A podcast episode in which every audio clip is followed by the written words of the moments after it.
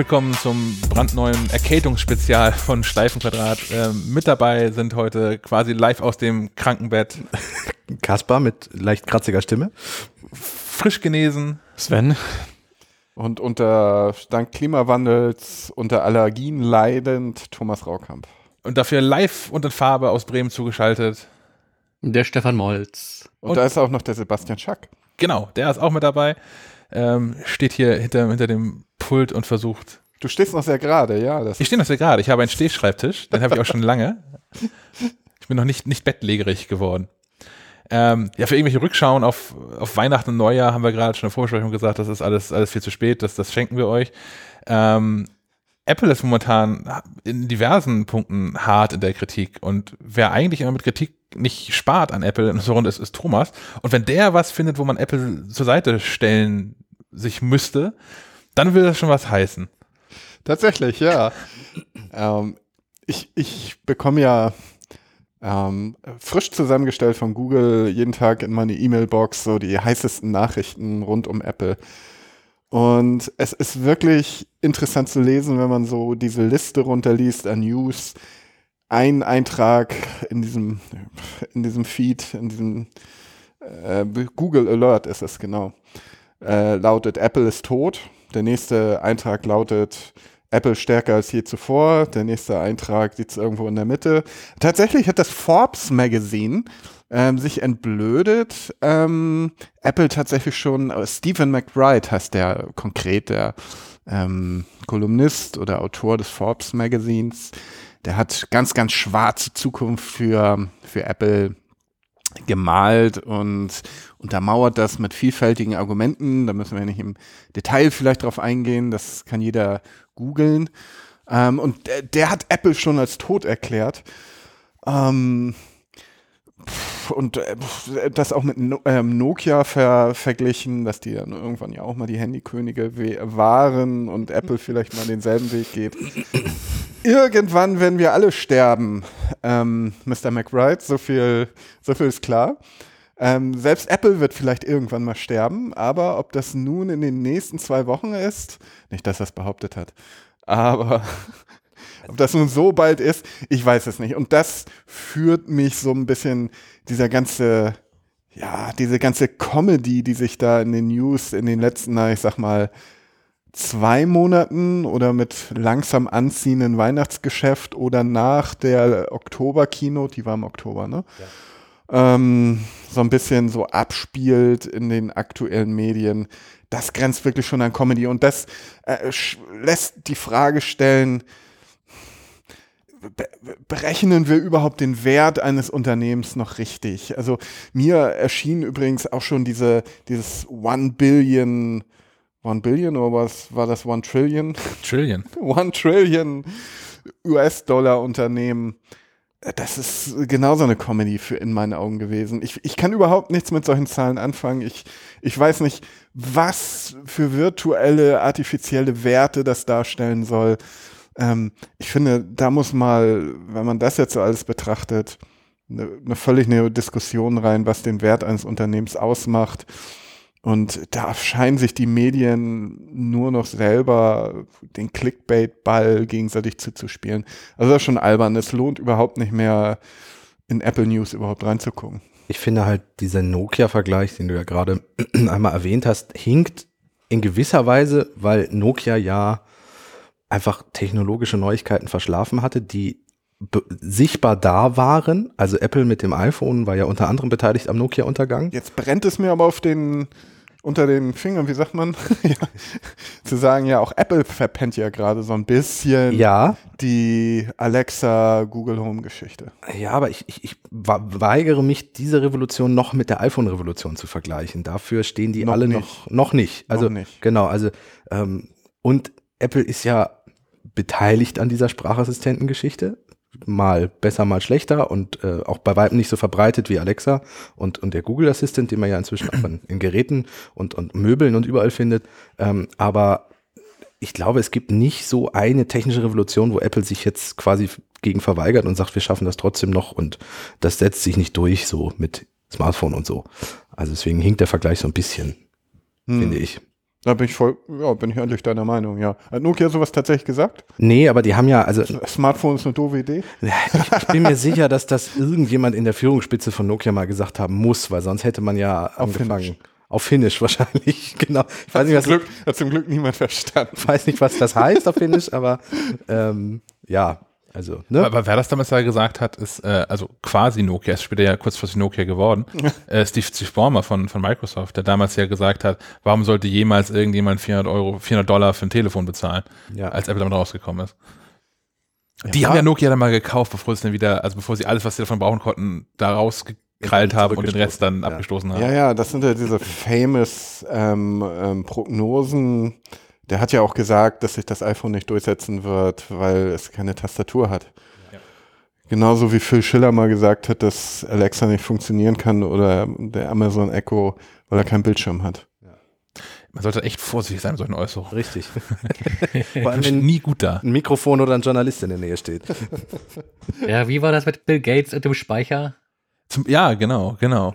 Nun wollen wir nicht alle so auf Microsoft rumtreten, weil Microsoft hat sich, ähm, ohne dass es jemand bemerkt hat, also man kann ja nicht sagen, die, die, die haben irgendwie Apple und Amazon und Google und alle überholt, sondern die haben sich so ein bisschen vorbeigeschlichen. Ne? Aber die haben ja auch so, so einen völlig neuen äh, Business-Zweig quasi aufgemacht, der, ich glaube, den meisten gar nicht so bewusst ist, dass die natürlich verkaufen sie auch immer noch, wenn du partout willst, so eine Windows-Lizenz und so ein Office kriegst du auch noch mit oben drauf.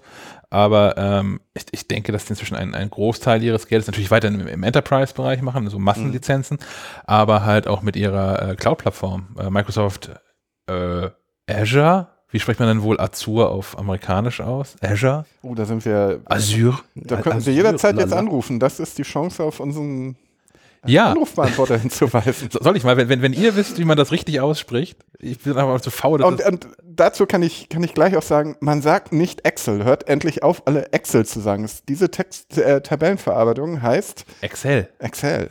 aus der Zelle. Wenn ihr auch ähm, klugscheißen wollt, könnt ihr tatsächlich ähm, jederzeit Wir lieben anrufen. Den Anrufbeantworter von Schleifenquadrat erreicht ihr unter der Telefonnummer 0431 200 766 705. Ich wiederhole 0431 200 766 705. Ja, Siri ist schon eine gute. Das, das kann Das kann so. ja, ähm, Microsoft hat sich tatsächlich breit aufgestellt. Das ist einer der Gründe für den Erfolg, denke ich. Ne? Ja. Man darf ja auch nicht ganz die Xbox vergessen. stimmt. Nee, Klar, ja. Die haben einfach gute Arbeit geleistet in den letzten Jahren. Das tut weh zu sagen, aber Ja, aber ich weiß nicht, ich, fand die damals ja auch mit ihrem, mit ihrem Windows Phone, Windows, wie hieß das Betriebssystem? Da stand irgendwie zweimal Windows Phone. Windows Phone einfach, ja. Auch nur Windows. Naja, gut. Windows Phone 10, glaube ich, und das war's. Irgendwie so. Naja. Ähm, ich fand das ja auch tatsächlich gut. Die, die waren halt wirklich, wirklich zu spät. Also, ich, also Steve Jobs hatte, glaube ich, mit seiner Ansage wirklich recht, dass sie als das iPhone vorgestellt haben, fünf Jahre der Konkurrenz voraus sind. Jetzt sind sie in einigen Aspekten der Konkurrenz wieder auch äh, ein bisschen hinterher, aber es hat schon so fünf Jahre gedauert, bis die anderen so wirklich mithalten konnten. Vielleicht waren es auch nur vier.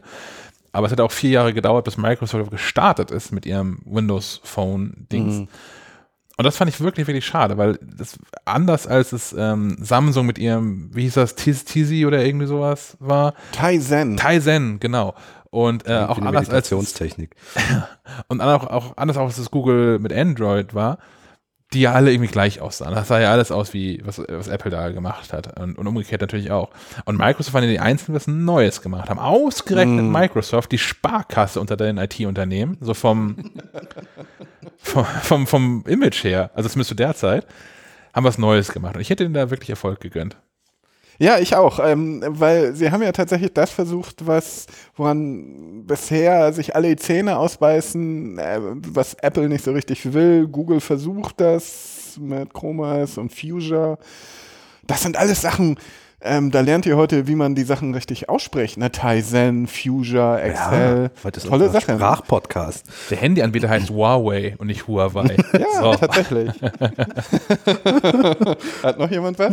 naja, ähm, da beißen sich alle die Zähne dran aus oder nehmen das gerade jetzt mal so ein bisschen in Angriff oder Apple möchte das angeblich nicht. Diese Zusammenführung von Desktop und, und mobil.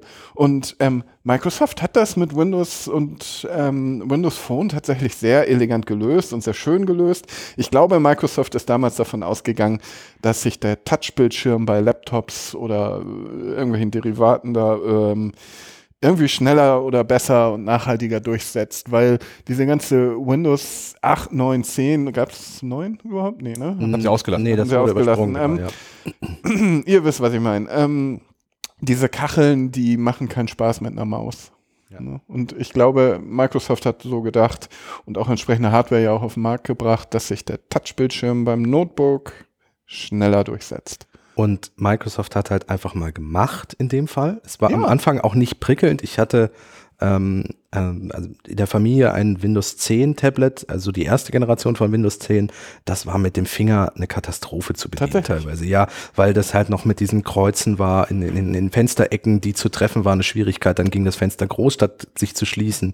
Ähm, du hast in ein Du hast in ein Suchfeld bei Google den Finger getippt, um dann was einzugeben und die Tastatur kam nicht automatisch hoch, wie das bei mobilen Betriebssystemen immer passiert ist. Das heißt, du musstest dann immer von Hand die Tastatur nochmal hochholen und sowas. Das hat einen in den Wahnsinn getrieben, aber Microsoft hat gemacht und inzwischen funktioniert das auch alles sehr reibungslos. Also das ist, wie, wie Thomas sagt, der einzige Hersteller, der diesen Twitter aus Computer und Touch auch inzwischen gut hinbekommt. Google experimentiert ja immer noch, Apple möchte es ja nicht. Ja, bei Google kann ich sagen, ich ähm, bekenne mich, ich habe so ein original Google Pixelbook, das es hier in Deutschland gar nicht gibt. Und ähm, versucht da mal am Bildschirm so einen Chrome-Tab zuzumachen. Da musst du gut zielen können. Ja. Das schult natürlich auch, ne? Es ist genau not a bug, it's a feature. Fingerübung. Ja, ähm, Steve Barmer wurde erwähnt. Ist hier ähm, Tim Cook, der Steve Barmer von Apple? Steve Barmer, der übrigens mehr Umsatz mit Microsoft gemacht hat als Bill Gates. Ja. Äh, ich, dahingehend sicherlich. Ich denke, dass, also, so- dass das, was Apple jetzt gerade an Geld scheffelt, das wird Olle Steve nicht gemacht haben. Ich bin die Vergleichszahlen gerade nicht da, aber ich denke, dass, dass Apple in den paar Jahren jetzt seit Steve's Tod schon deutlich mehr Geld gemacht hat, als in den kompletten Steve-Jahren Mhm. akkumuliert. Auch aus, aus, aus beiden Jobs Äras zusammengerechnet. Ähm,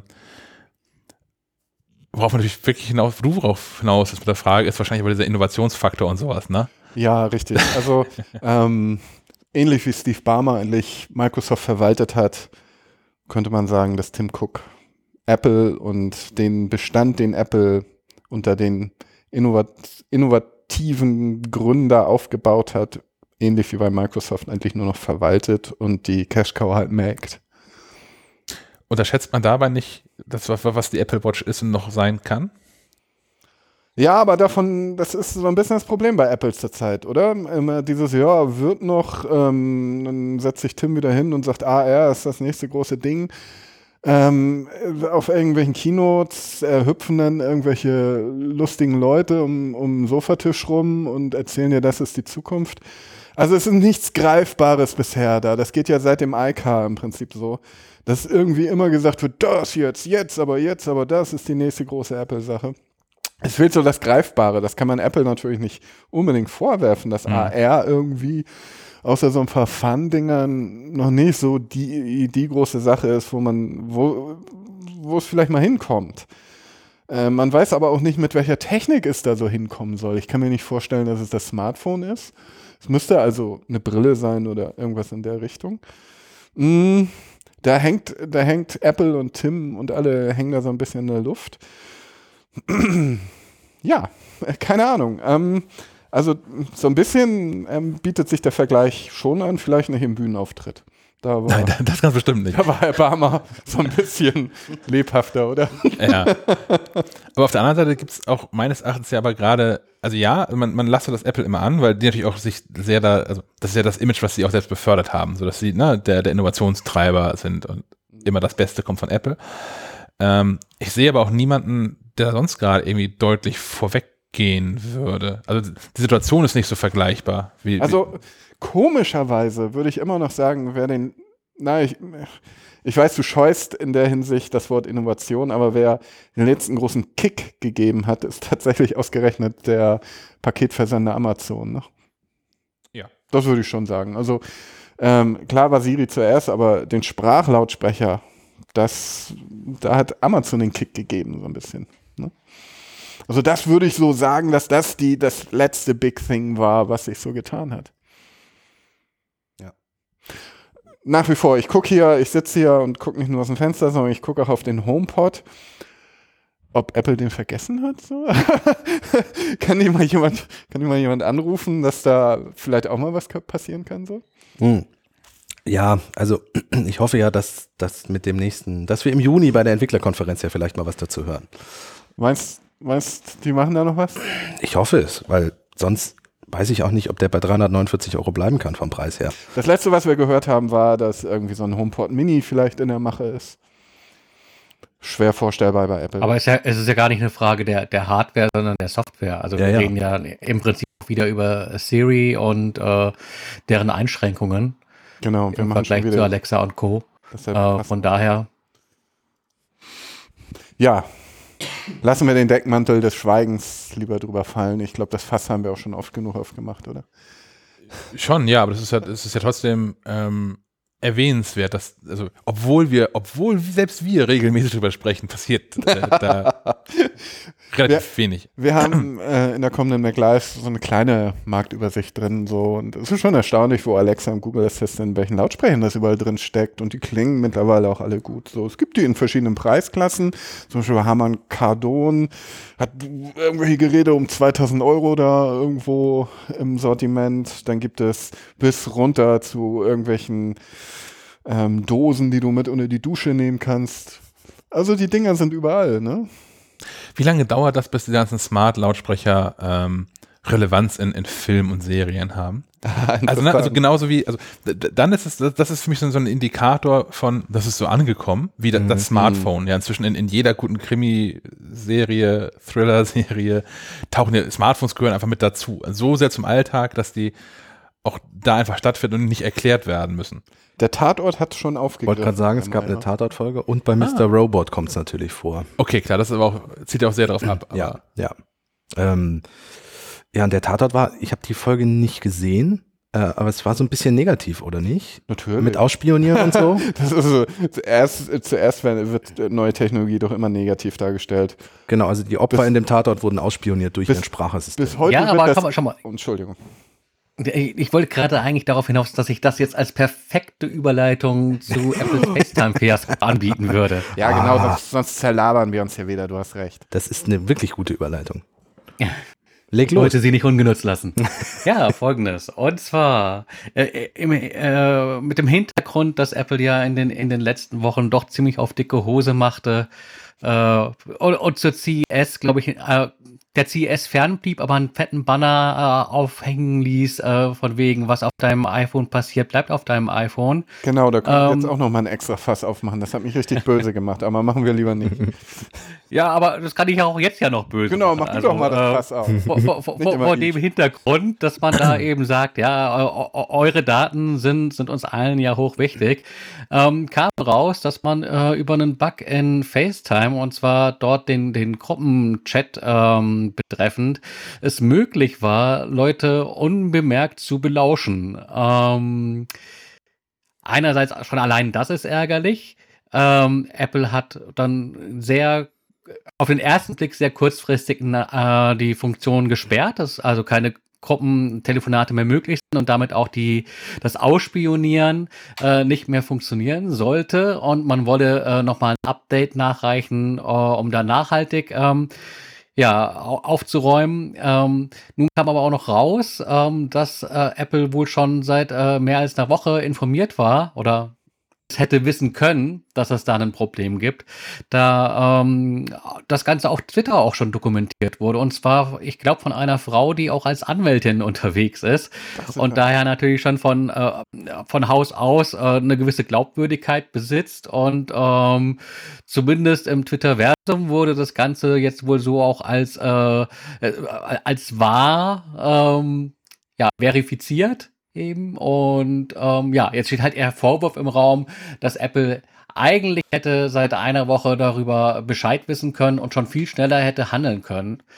Ähm, Ja, und man selbst so als, als, als User, ich meine, es ist ja jetzt nicht so, dass nur die Leute betroffen wären, die diese Funktion auch genutzt hätten, sondern es hätte potenziell jeder ähm, iPhone-Anwender, der die Funktion äh, nutzen kann, auch so ausspioniert werden können. Also so gesehen hat Apple ziemlich leichtfertig, meiner Meinung nach, so unser aller Privatsphäre mit aufs Spiel gesetzt. Kein großes Sorry, kein großes Ding draus gemacht, einfach nur schnell die Funktion abgeschaltet und gesagt, ja, man, man arbeitet man schnell dran.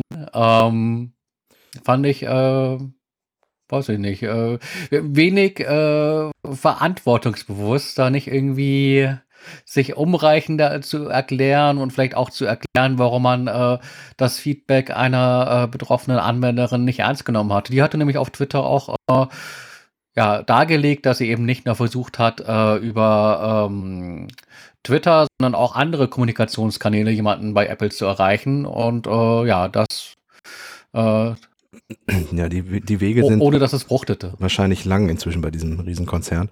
Äh, ich finde halt auch wieder passend, dass es das Gruppen-FaceTime-Feature betrifft, was ja nun schon mehrmals für Schlagzeilen sorgte, weil es ja mit iOS 12 schon groß angekündigt wurde und dann aber, als iOS 12 rauskam, nicht dabei war und ganz kleinlaut gesagt wurde, ja, ja, liefern wir noch nach, äh, kommt ganz bald. Und dann hat es tatsächlich, glaube ich, noch mal ein halbes Jahr fast gedauert, bis es dann kam. Und jetzt weist dieses Feature dann ausgerechnet auch gleich noch so eine Sicherheitslücke auf. Das ist natürlich ein bisschen, ja. Äh, kurze, kurze Frage an euch. Benutzt ihr Gruppen-FaceTime? Ja. Äh, ja? Ich, ich wollte gerade also, also Sebastian sagt ja. Und sonst? Ich, ich wüsste nicht, mit wem ich. ich, ich kenne nicht genug Leute für Gruppen-FaceTime. nee, ich tatsächlich auch nicht. nicht.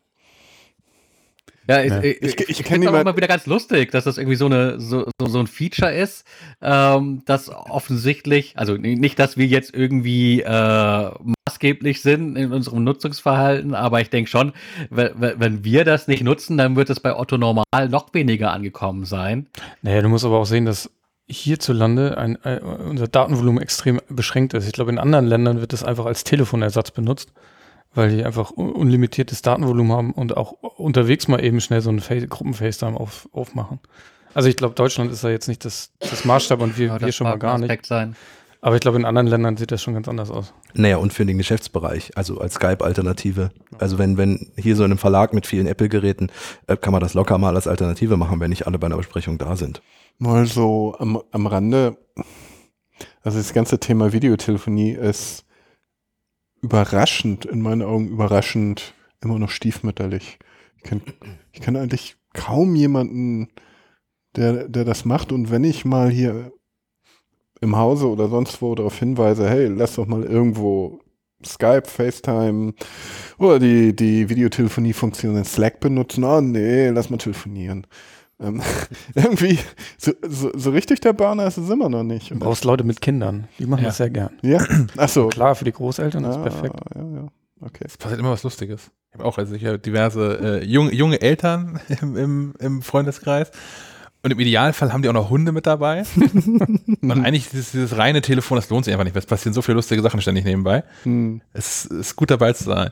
Und was ich aber auch immer, was, was ich von Anfang an ähm, spannend fand bei ähm, FaceTime und das auch vorher meines Erachtens keiner drauf bekommen, um äh, Videotelefonie zu vermarkten, ähm, ist also weder Skype noch wie sonst alle heißen. Als Apple FaceTime präsentiert hat, hatten sie als ein äh, eindrucksvolles Beispiel ähm, gehörlose Menschen.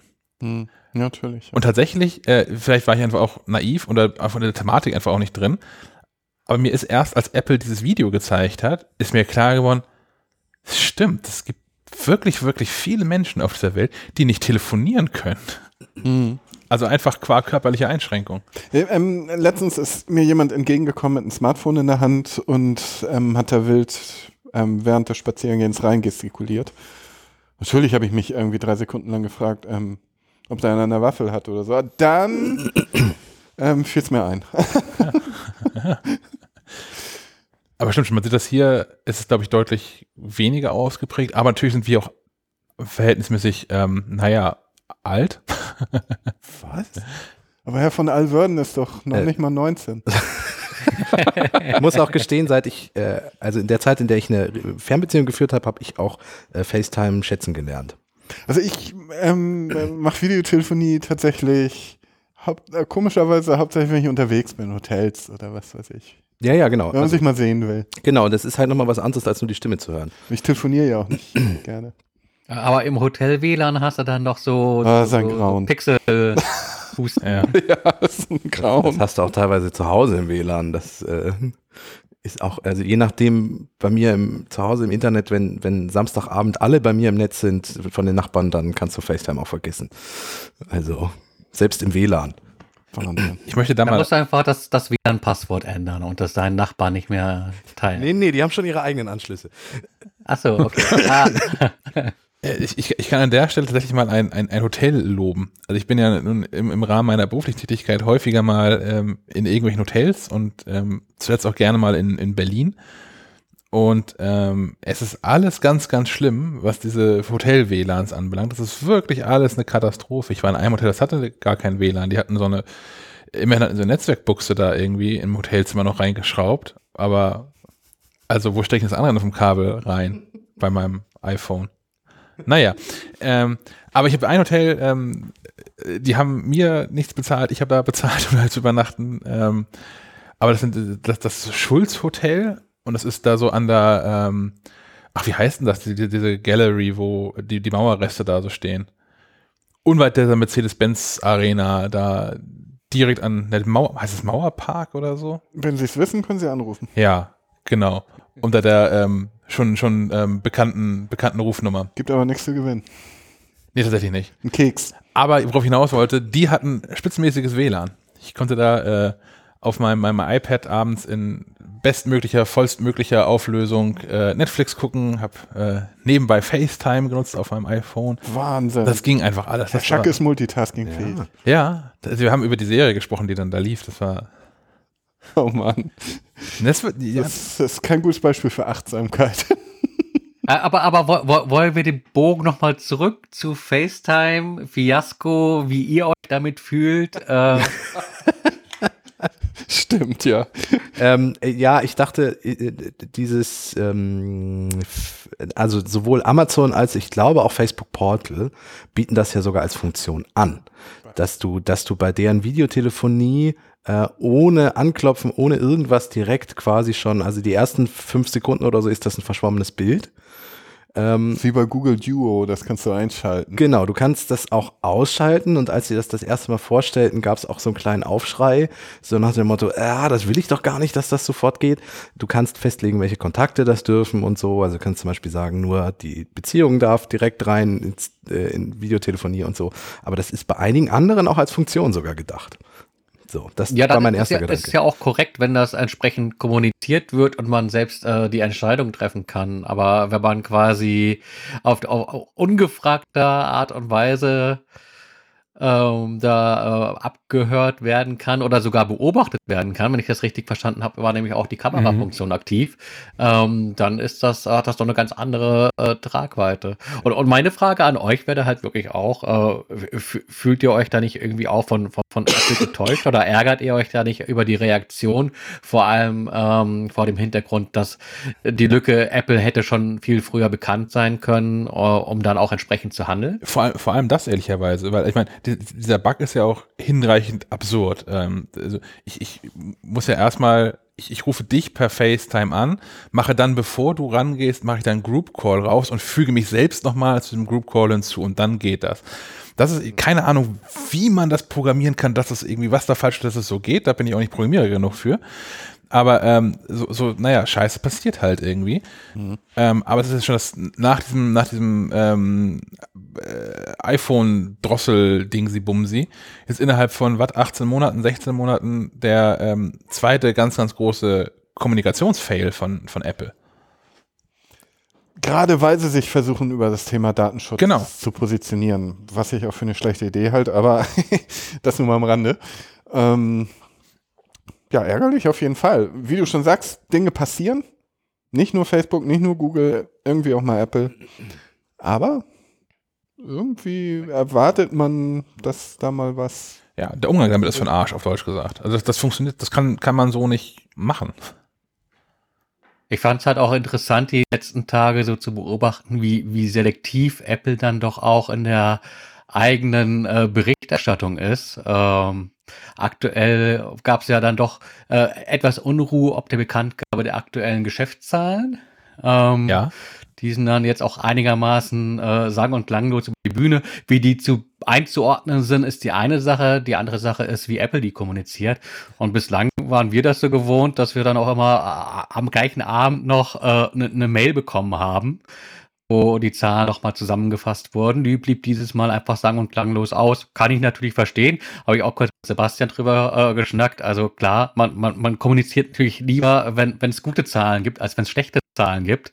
Wobei zu definieren werden, was schlechte Zahlen sind. Aber das so ganz sang- und klanglos unter den Tisch fallen zu lassen, finde ich, äh, nährt, nährt schon so äh, den Verdacht, dass man da äh, wenig souverän mit umgeht. Also äh, die Bewertung der Zahlen ist ja gar nicht mal Sache, äh, die in, in so, ne, so einer Pressemeldung drinstehen müsste, äh, sondern geht es ja wirklich nur um, um die nackten Zahlen an sich.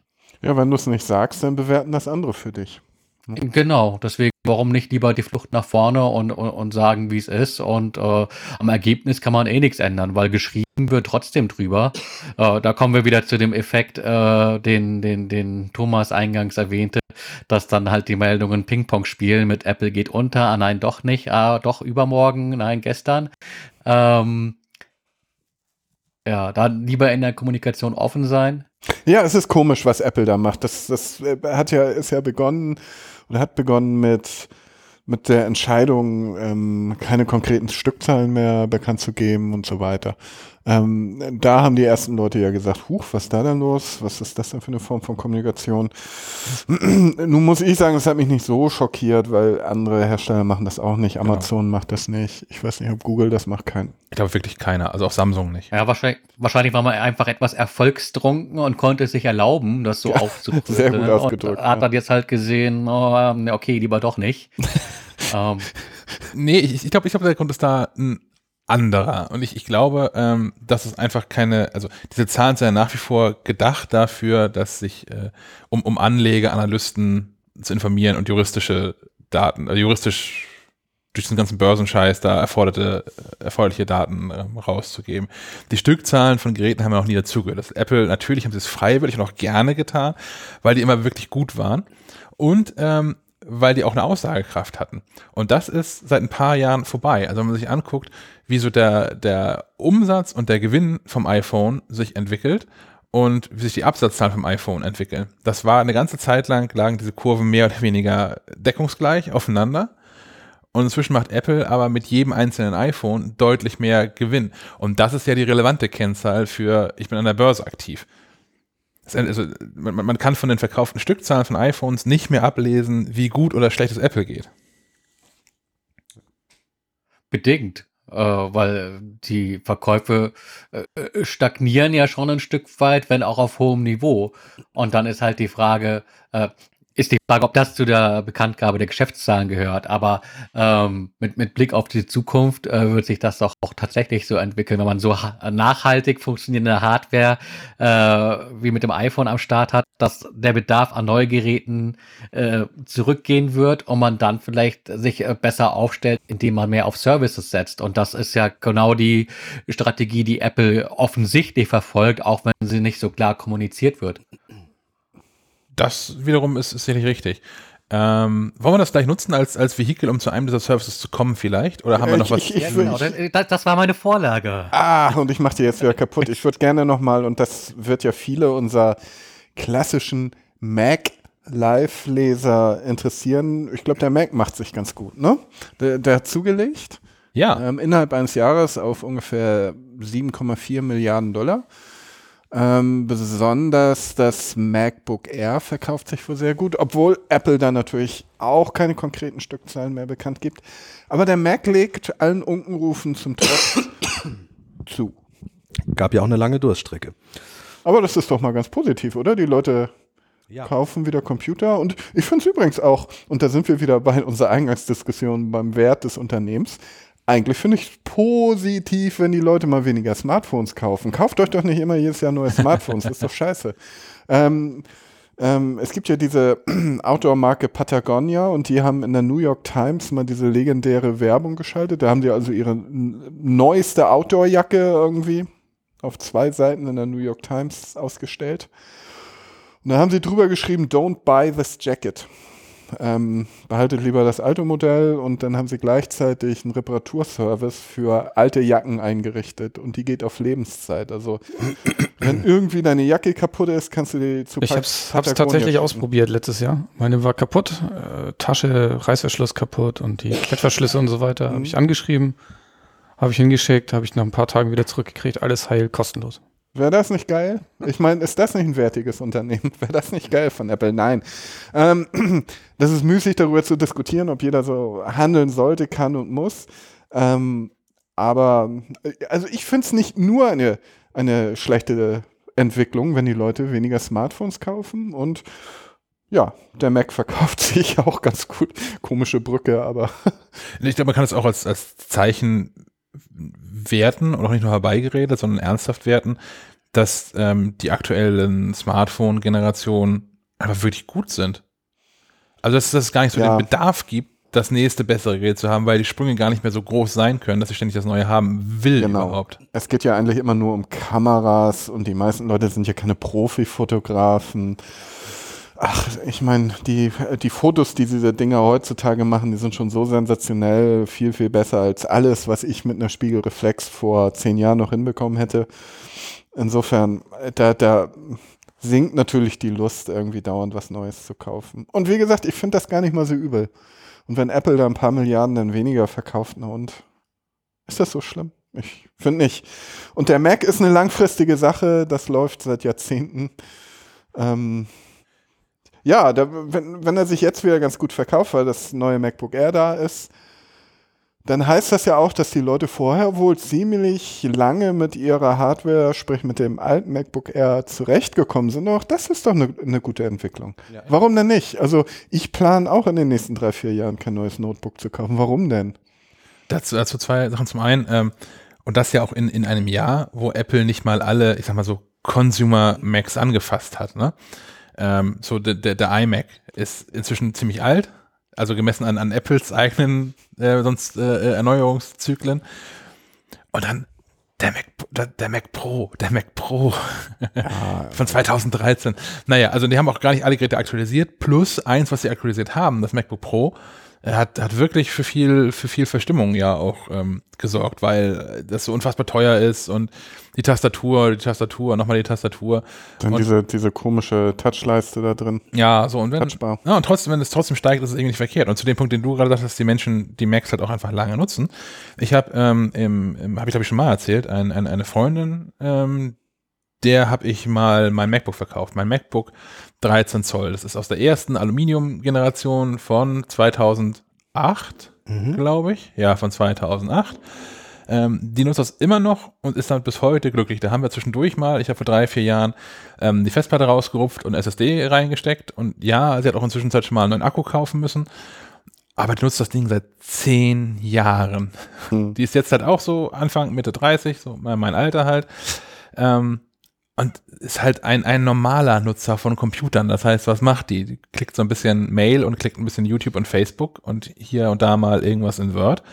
Und das ist es dann. Diese Geräte halten einfach eine Ewigkeit. Es gibt ja wirklich Firmen, die darauf auch reißen. Ich meine, guck dir Lenovo an, diese ThinkPads, die sind ja nicht tot zu kriegen.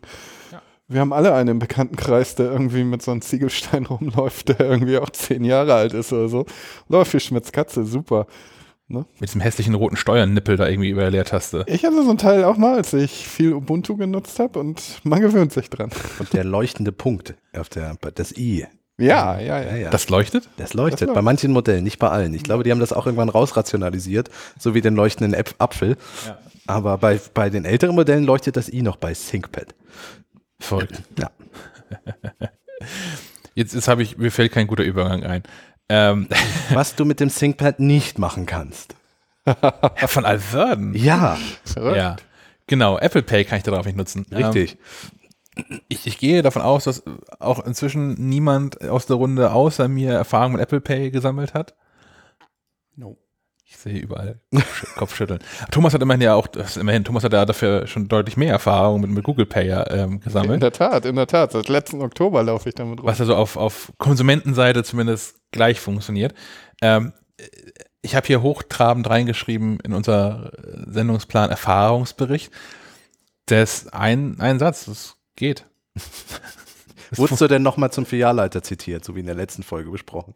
Ähm, nein, ich, ich hab, einen habe ich tatsächlich aufgesucht. Habe ich das erzählt mit den Unterschriften? Äh, Nein. Ich glaube Okay. nicht. Ich glaube Das ist, ähm, es gibt hier in, in, in Kiel gibt es eine, äh, einen relativ großen Supermarkt, der gleich mehrere Geschäfte hier hat. Und die haben ähm, ganz, ganz offensichtlich haben die ihre Terminals falsch konfiguriert. Und zwar vor allem die an den SB-Kassen. Ich bin leidenschaftlicher SB-Kassennutzer. Mhm. Ähm, naja, leidenschaftlich, aber Ja, das stelle ich mir gerade sehr unterhaltsam vor. voller, Wie du- in wie voller du- Euphorie. du tanzend voller Euphorie vor den Selbstbedienungskassen stehst. Nein, wann, wann ich die Chance habe, wähle ich die Selbstbedienungskassen, sagen wir so. Ja, Jetzt, jetzt erzähl uns nicht, dass du dir eine Playstation für 9 Euro gekauft hast. Tatsächlich, nee, ich bin einfach nicht dreist genug für leider. Aber die Idee, die Idee finde ich sehr charmant. Äh, nee, was da passiert ist, man, man, man scannt seine Einkäufe und sagt, ja, ja, hier mit Karte zahlen und dann halte ich ähm, genau wie der einst meine Plastikkarte, jetzt die Apple Watch an, dieses Kartenzahlungsterminal und das sagt dann auch, beep, beep, war alles gut, aber unterschreib hier mal. Auf so einem digitalen Unterschriftenpad, wie man es so vielleicht weiß vom, vom DHL-Menschen Ja. ähm, kennt. Und ich habe das irritiert zur Kenntnis genommen und gemacht und bin dann gegangen und habe dann irgendwann, weiß nicht, drei, vier Tage später war ich nochmal da und da war das dasselbe Szenario und habe mich doch mal durchgefragt und dann irgendwann auch über, äh, über, den, über, über, über Facebook die mal kontaktiert und da auch Antwort bekommen, ähm, was das wohl soll. Denn es hat ja gleich zwei Probleme. Nämlich zum einen, äh, an diesen SB-Kassen, ist ja in Wahrheit niemand da, der irgendwas kontrollieren würde. Ja, da sitzt da vorne so eine einsame arme Frau, die dann da fünf Kassen im Blick behalten muss, aber es ist ja nicht so, dass die irgendwas wirklich kontrollieren würde. Plus, selbst wenn sie es dann wollte, könnte sie es gar nicht, weil ich gar keine Plastikkarte habe, wo Unterschrift drauf ist. Richtig, du hast auf deiner Apple Watch noch nicht unterschrieben. Ja, es gibt nichts, womit man das abgleichen könnte. Auf der Rückseite hast du da auch, sonst ist die nicht gültig, die Apple Watch. So, naja, wie es mir länger mit denen geht, aber auch dann eine, ähm, eine äh, befreundete Bank äh, nochmal zu Rate gezogen, die so hier, woran kann das denn liegen? Und die sagen auch, alles Gerät ist falsch konfiguriert. Das fand ich sehr, sehr spannend, aber das war das Einzige, was ähm, da bisher äh, schiefgelaufen ist. Das schiefgelaufen ja auch nicht. Ich konnte ja bezahlen, konnte auch gehen und habe dann da drei, drei Kreise gemacht auf dieses Feld und dann das interessiert halt auch kein Schwein. Wir bisher auch nicht. Also ich glaube tatsächlich, ich, ich mit, mit, mit 14, mit 14 habe ich meine erste, ähm, damals noch EC-Karte ähm, bekommen. Und ich möchte behaupten, in diesen jetzt bald äh, 20 Jahren, seitdem vergangen sind, hat noch niemals jemand meine Unterschrift kontrolliert. Also wirklich abgeglichen. Also Nee. ich saß mal ja auf der anderen Seite während meiner Studienzeit eine Zeit lang. Ich habe Kasse gemacht in einem großen Elektronikfachmarkt. Aber was hast du eigentlich noch nicht gemacht? Äh, Ich bin von, ich bin von der Kasse dann in den Service gewechselt. Ähm, äh, und, und in der Kasse, an, an der Kasse mussten wir tatsächlich auch die Unterschrift einmal, wenn die, wenn die stark abwich, Ja, waren ich hab- wir angehalten, den Perso uns Ich vorzeigen. habe auch schon ein paar Mal Perso vorzeigen müssen, weil, ich, weil meine Unterschrift einfach so jeden Tag so anders ist. Nein, weil du so jung aussiehst. Ich? Und wir mussten auch So. gucken bei PIN, ob der Name auf der Karte auch zum Geschlecht des, der Person uns gegenüber passt. Also wenn du jetzt okay. ja, mit Also- Susanne Schack eine Karte dahin hältst, dann hätte ich dich schon mal gefragt, ob du. Ha. Nee, ist mir tatsächlich, also wirklich, also ja, ich, ich, Leute, Leute sagen manchmal, dass ich die Karte irgendwo liegen lassen muss, weil sie Unterschrift brauchen. Ich glaube, es kommt ganz auf die Hauspolitik an und, und welchem Kassierer, welcher Kassiererin du gegenüber sitzt. Wie, wie sehr die Bock da drauf hat, weil es ja doch auffällt. Und du machst das ja am Tag 10.000 Mal. Also wenn, wenn wir früher Postleitzahlen abfragen mussten, das war die Hölle. Also du kommst abends nach Hause und fragst die Freundin erstmal nach der Postleitzahl, weil das so drin ist. Also, weil du das 4.000 Mal am Tag gemacht hast. Das ist Katastrophe. Ich, ich weiß gar nicht, wer, wer das eingeführt hat. Habe ich in irgendeinem, in irgendeinem YouTube-Video habe ich das mal gesehen, als, als lustigen Tipp, wie man mit diesen Postleitzahlenabfragen umgehen kann. Ähm, ich, ich weiß es wirklich nicht, ich versuche das nachzureichen. Ähm, und die, die Idee war, einfach auf die Uhr zu gucken und null davor zu hängen. Also wenn ich jetzt an der Kasse stünde zur Aufnahmezeit hier, äh, es ist 11.49 Uhr und jemand fragt mich nach meiner Postleitzahl, dann sagst du halt 01149. Also es ist immer irgendwas im Osten dann mit null vorweg, aber äh, meistens wahrscheinlich. es gab doch mal diese Story, wo alle irgendwie eine Postleitzahl gesagt haben und es war irgendein so ein Ort, der Stimmt, ja. Wo Da alle, alle dieselbe gesagt haben, ja. Ja. Das fand ich auch ganz amüsant. Ähm, naja, äh, Apple Pay ähm, kann, hat diverse ähm, lustige Features, über die wir hier auch noch gar nicht gesprochen haben und es gibt auch diverse Möglichkeiten, die wir gar nicht gesprochen haben.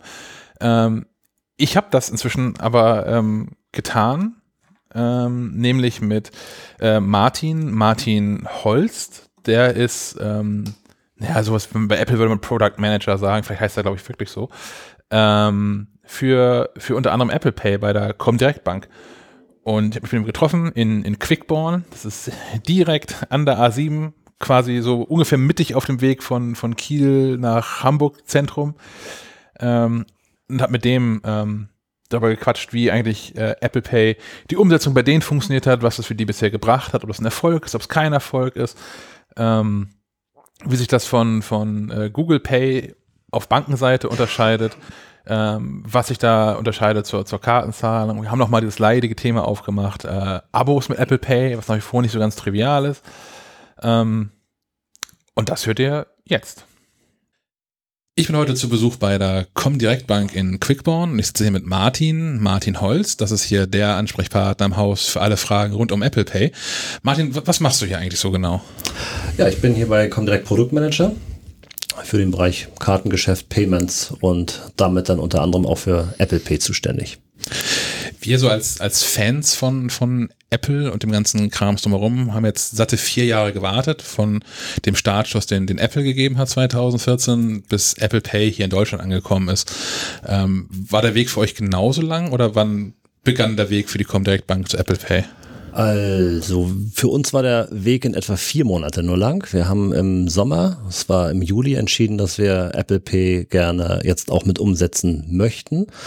Ähm, das war so, dass Apple sich bisher ähm, nicht wirklich an uns gewandt hat, sodass wir dann im Juli den Weg ähm, gewählt haben und haben selber Apple kontaktiert und haben gesagt, okay, wie sieht's denn aus? Wann kommt denn eigentlich nun Apple Pay? Und damals war die Aussage von Apple, oh ja, wir wollen das gerne dieses Jahr noch an den Start bringen und ihr seid recht spät dran, aber wir würden das noch schaffen und wenn ihr euch beeilt, dann könnt ihr auch noch Launchpartner mit dabei sein. Und dann haben wir ähm, im Juli losgelegt, haben das Projekt initiiert, ähm, haben äh, uns äh, angeschaut, was müssen wir technisch eigentlich alles umsetzen. Wir hatten ja schon Erfahrung mit Google Pay. Wir hatten Google Pay ja Ende Juni live geschaltet und hatten äh, gewisse technische Voraussetzungen dafür schon geschaffen. Und ja, haben wir dann im August losgelegt und waren so in Richtung Ende Oktober fertig und äh, hätten dann eigentlich auch schon Apple Pay einführen können, aber wir wissen ja nun alle, dass Apple das dann erst im Dezember vorhatte, tatsächlich zu machen. Aber das heißt, Apple, Apple möchte einen neuen Bezahldienst in dem doch schwierigen Finanzmarkt Deutschland einführen und wartet dann darauf, dass ihr als Bank sagt, sag mal hier, wie ist eigentlich? Ja, so ist es vielleicht nicht. Man muss jetzt mal bedenken, wir als Comdirect sind zwar eine ähm, im Direktbankenumfeld eine der größeren Banken, aber wenn man sich den gesamtdeutschen Markt anschaut, sind wir doch eher ein kleineres Institut. Ähm, mit unserem Marktanteil von rund zwei Prozent am Girokontomarkt ähm, ist das die Frage, ob Apple uns wahrnimmt oder auch nicht wahrnimmt. Und die haben wahrscheinlich eher bei den größeren Banken ähm, an der Tür geklopft und dort geklingelt äh, und noch nicht direkt in Quickborn. Und so haben wir den Weg halt gewählt und haben gesagt, gut, dann äh, schauen wir mal, was können wir eigentlich mit Apple zusammen machen. Wahrscheinlich auch, weil einfach Quickborn keinen eigenen Flughafen hat. Nee, das nicht, aber so weit weg vom Hamburger Flughafen sind wir ja zum Glück auch nicht. Das ja sicherlich richtig, ja. Ähm, du sagtest gerade schon, dass ihr hier zwei Prozent äh, am, am Girokonto-Markt habt. Das ist tatsächlich auch, vielleicht gehen wir direkt mal so gleich in die, in die tieferen Themengebiete von, von Apple Pay rein, was auch äh, Leser uns gefragt haben. Nämlich, wenn ich jetzt ja schon so ein Girokonto habe, warum brauche ich denn eine, eine Visa-Karte oder eine Kreditkarte, um Apple Pay zu machen? Gibt es Überlegungen, das auch mit der Girokarte zu machen? Ja, die gibt es natürlich. Ähm, also wir wissen ja alle, die Girokarte ist das deutsche Liebling. Jeder zahlt lieber mit der Girokarte als mit seiner Kreditkarte. Ähm, brauchen wir uns so die Umsätze anschauen, das ist so.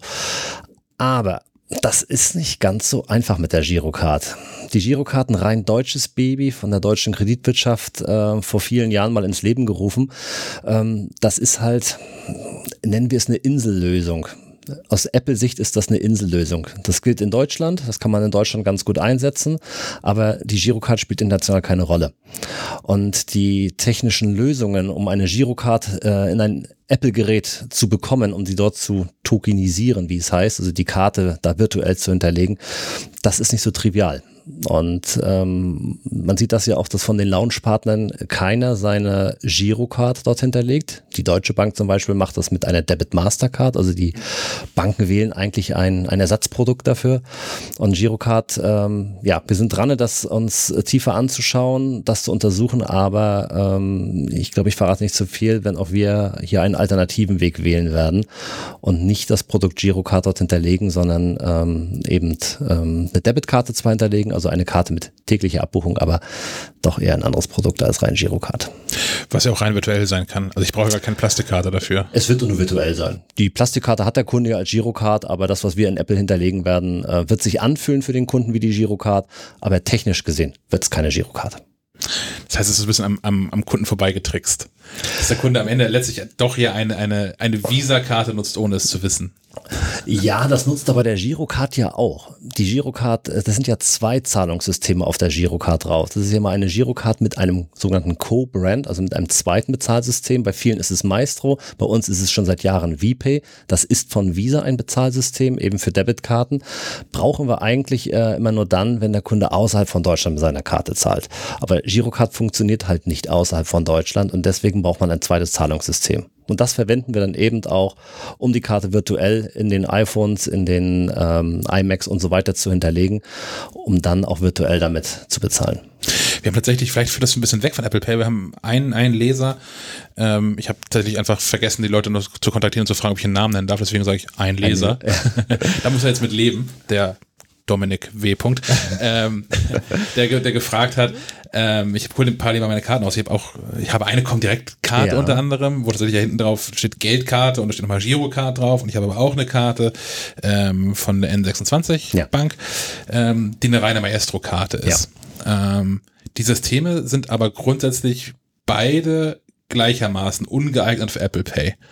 Und dann ist die Frage, den, nehmen uns noch, den, den er da mitgestellt hat, ähm, ob du was dazu sagen kannst, warum die Akzeptanz so unterschiedlich ist. Das ist was, was ich in, in Kiel auch merke. Ich habe viele Restaurants, ähm, die immer noch so ein EC-Kartenlogo an der Tür haben mhm. oder viele kleinere ja. Läden. Die meinen aber eigentlich die Girokarte und nehmen auch schon die Maestro-Karte nicht. Ja, das ist eine tiefgehende Frage. Fangen wir mal an. Also erstmal EC-Karte ist schon vor vielen Jahren Girocard geworden, das ist richtig. Electronic Cash oder Eurocheck, ganz früher Eurocheck, dann Electronic Cash, heute Girocard. Ähm, wie ich gerade eben schon sagte, Girocard rein deutsch und ein sogenanntes Co-Brand als zweites Bezahlungssystem, entweder Maestro oder VPay. Jetzt gibt es aber Banken, so wie die N26, die eben keine Girocard im Co-Brand mit Maestro rausgeben, sondern eben nur eine Maestro-Only-Card. Und wenn der Händler jetzt einen Händlervertrag hat, der nur eine Girocard-Akzeptanz vorsieht an seinem Terminal, dann gehst du mit deiner N26 Maestro-Card schlichtweg baden. Der Händler kann die Karte nicht akzeptieren. Das Terminal wird sagen, Karte kann nicht benutzt werden. Und deswegen, ähm, das ist gerade häufig im Restaurantbereich, das hat man ähm, auch bei vielen kleineren Läden, ähm, auf dem Land vielleicht, der Friseur, der Bäcker, die haben halt nur Girocard. Bei den großen Retailern, Lidl, Aldi, auch Rewe, Edeka, die nehmen alles. Die nehmen alles die stören sich daran nicht. Aber bei den kleineren ist es häufig so, dass eben nur Girocard geht und selbst mit der Maestro-Card da Probleme auftreten. Das ist aber auch, also in meiner Erfahrung, auch das vollkommen auf den, auf den deutschen Markt beschränkt. Also egal, wo ich im Ausland bin, jeder nimmt immer alles, was ich an Plastik habe und ja. ja. Und jetzt halt auch Apple Pay, um mal die Kurve zurückzubekommen. Jo. ähm, gibt's, da, da gibt es nach wie vor auch keine Einschränkungen. Also überall, wo ich an, an äh, Zahlungsterminals entweder den Apple Pay Sticker drauf habe oder dieses NFC-Zahlungssymbol, geht immer alles, richtig? Es kommt drauf an. Also der Händler muss äh, in der Regel eine Visa oder eine Master, Mastercard-Akzeptanz haben. Nur dann wird's funktionieren. Weil die Karte ja in Apple Pay du zahlst ja nicht mit Apple Pay, du zahlst ja weiter mit einer Visa-Karte, die virtuell in Apple Pay hinterlegt wird. Also braucht der Händler auch eine Visa-Akzeptanz oder eben eine Mastercard-Akzeptanz, je nachdem, bei welcher Bank du Kunde bist und welche Kreditkarte du hinterlegt hast. Und nur dann funktioniert's. Jetzt habe ich, ähm, ich habe gelesen, was auch eine Frage, die ein anderer Leser gestellt hat. Ähm, dass sich da ja irgendwas an den richtigen Regularien tut, bis ich glaube 2020, dass alle alles akzeptieren müssen. Ist das, ist das richtig? Nee, alle müssen nicht alles akzeptieren, das nicht, aber alle müssen kontaktlos akzeptieren. Das schreibt Mastercard vor, dass bis Ende 2020 dort alle Händler kontaktlose Kartenzahlung akzeptieren müssen. Und wenn der Händler dann eben Mastercard akzeptiert und nicht nur Girocard, dann klappt das eben auch mit Apple Pay. Okay. Ähm, dann ein, ein Schritt zurück, so mehr in, in, in eure Richtung. Ihr habt, ihr habt vier Monate gebraucht, um das Ganze dann ähm, Ja. ähm, zu realisieren. Ähm, unterscheidet sich das System für euch in irgendeiner Form von dem, was Google Pay macht?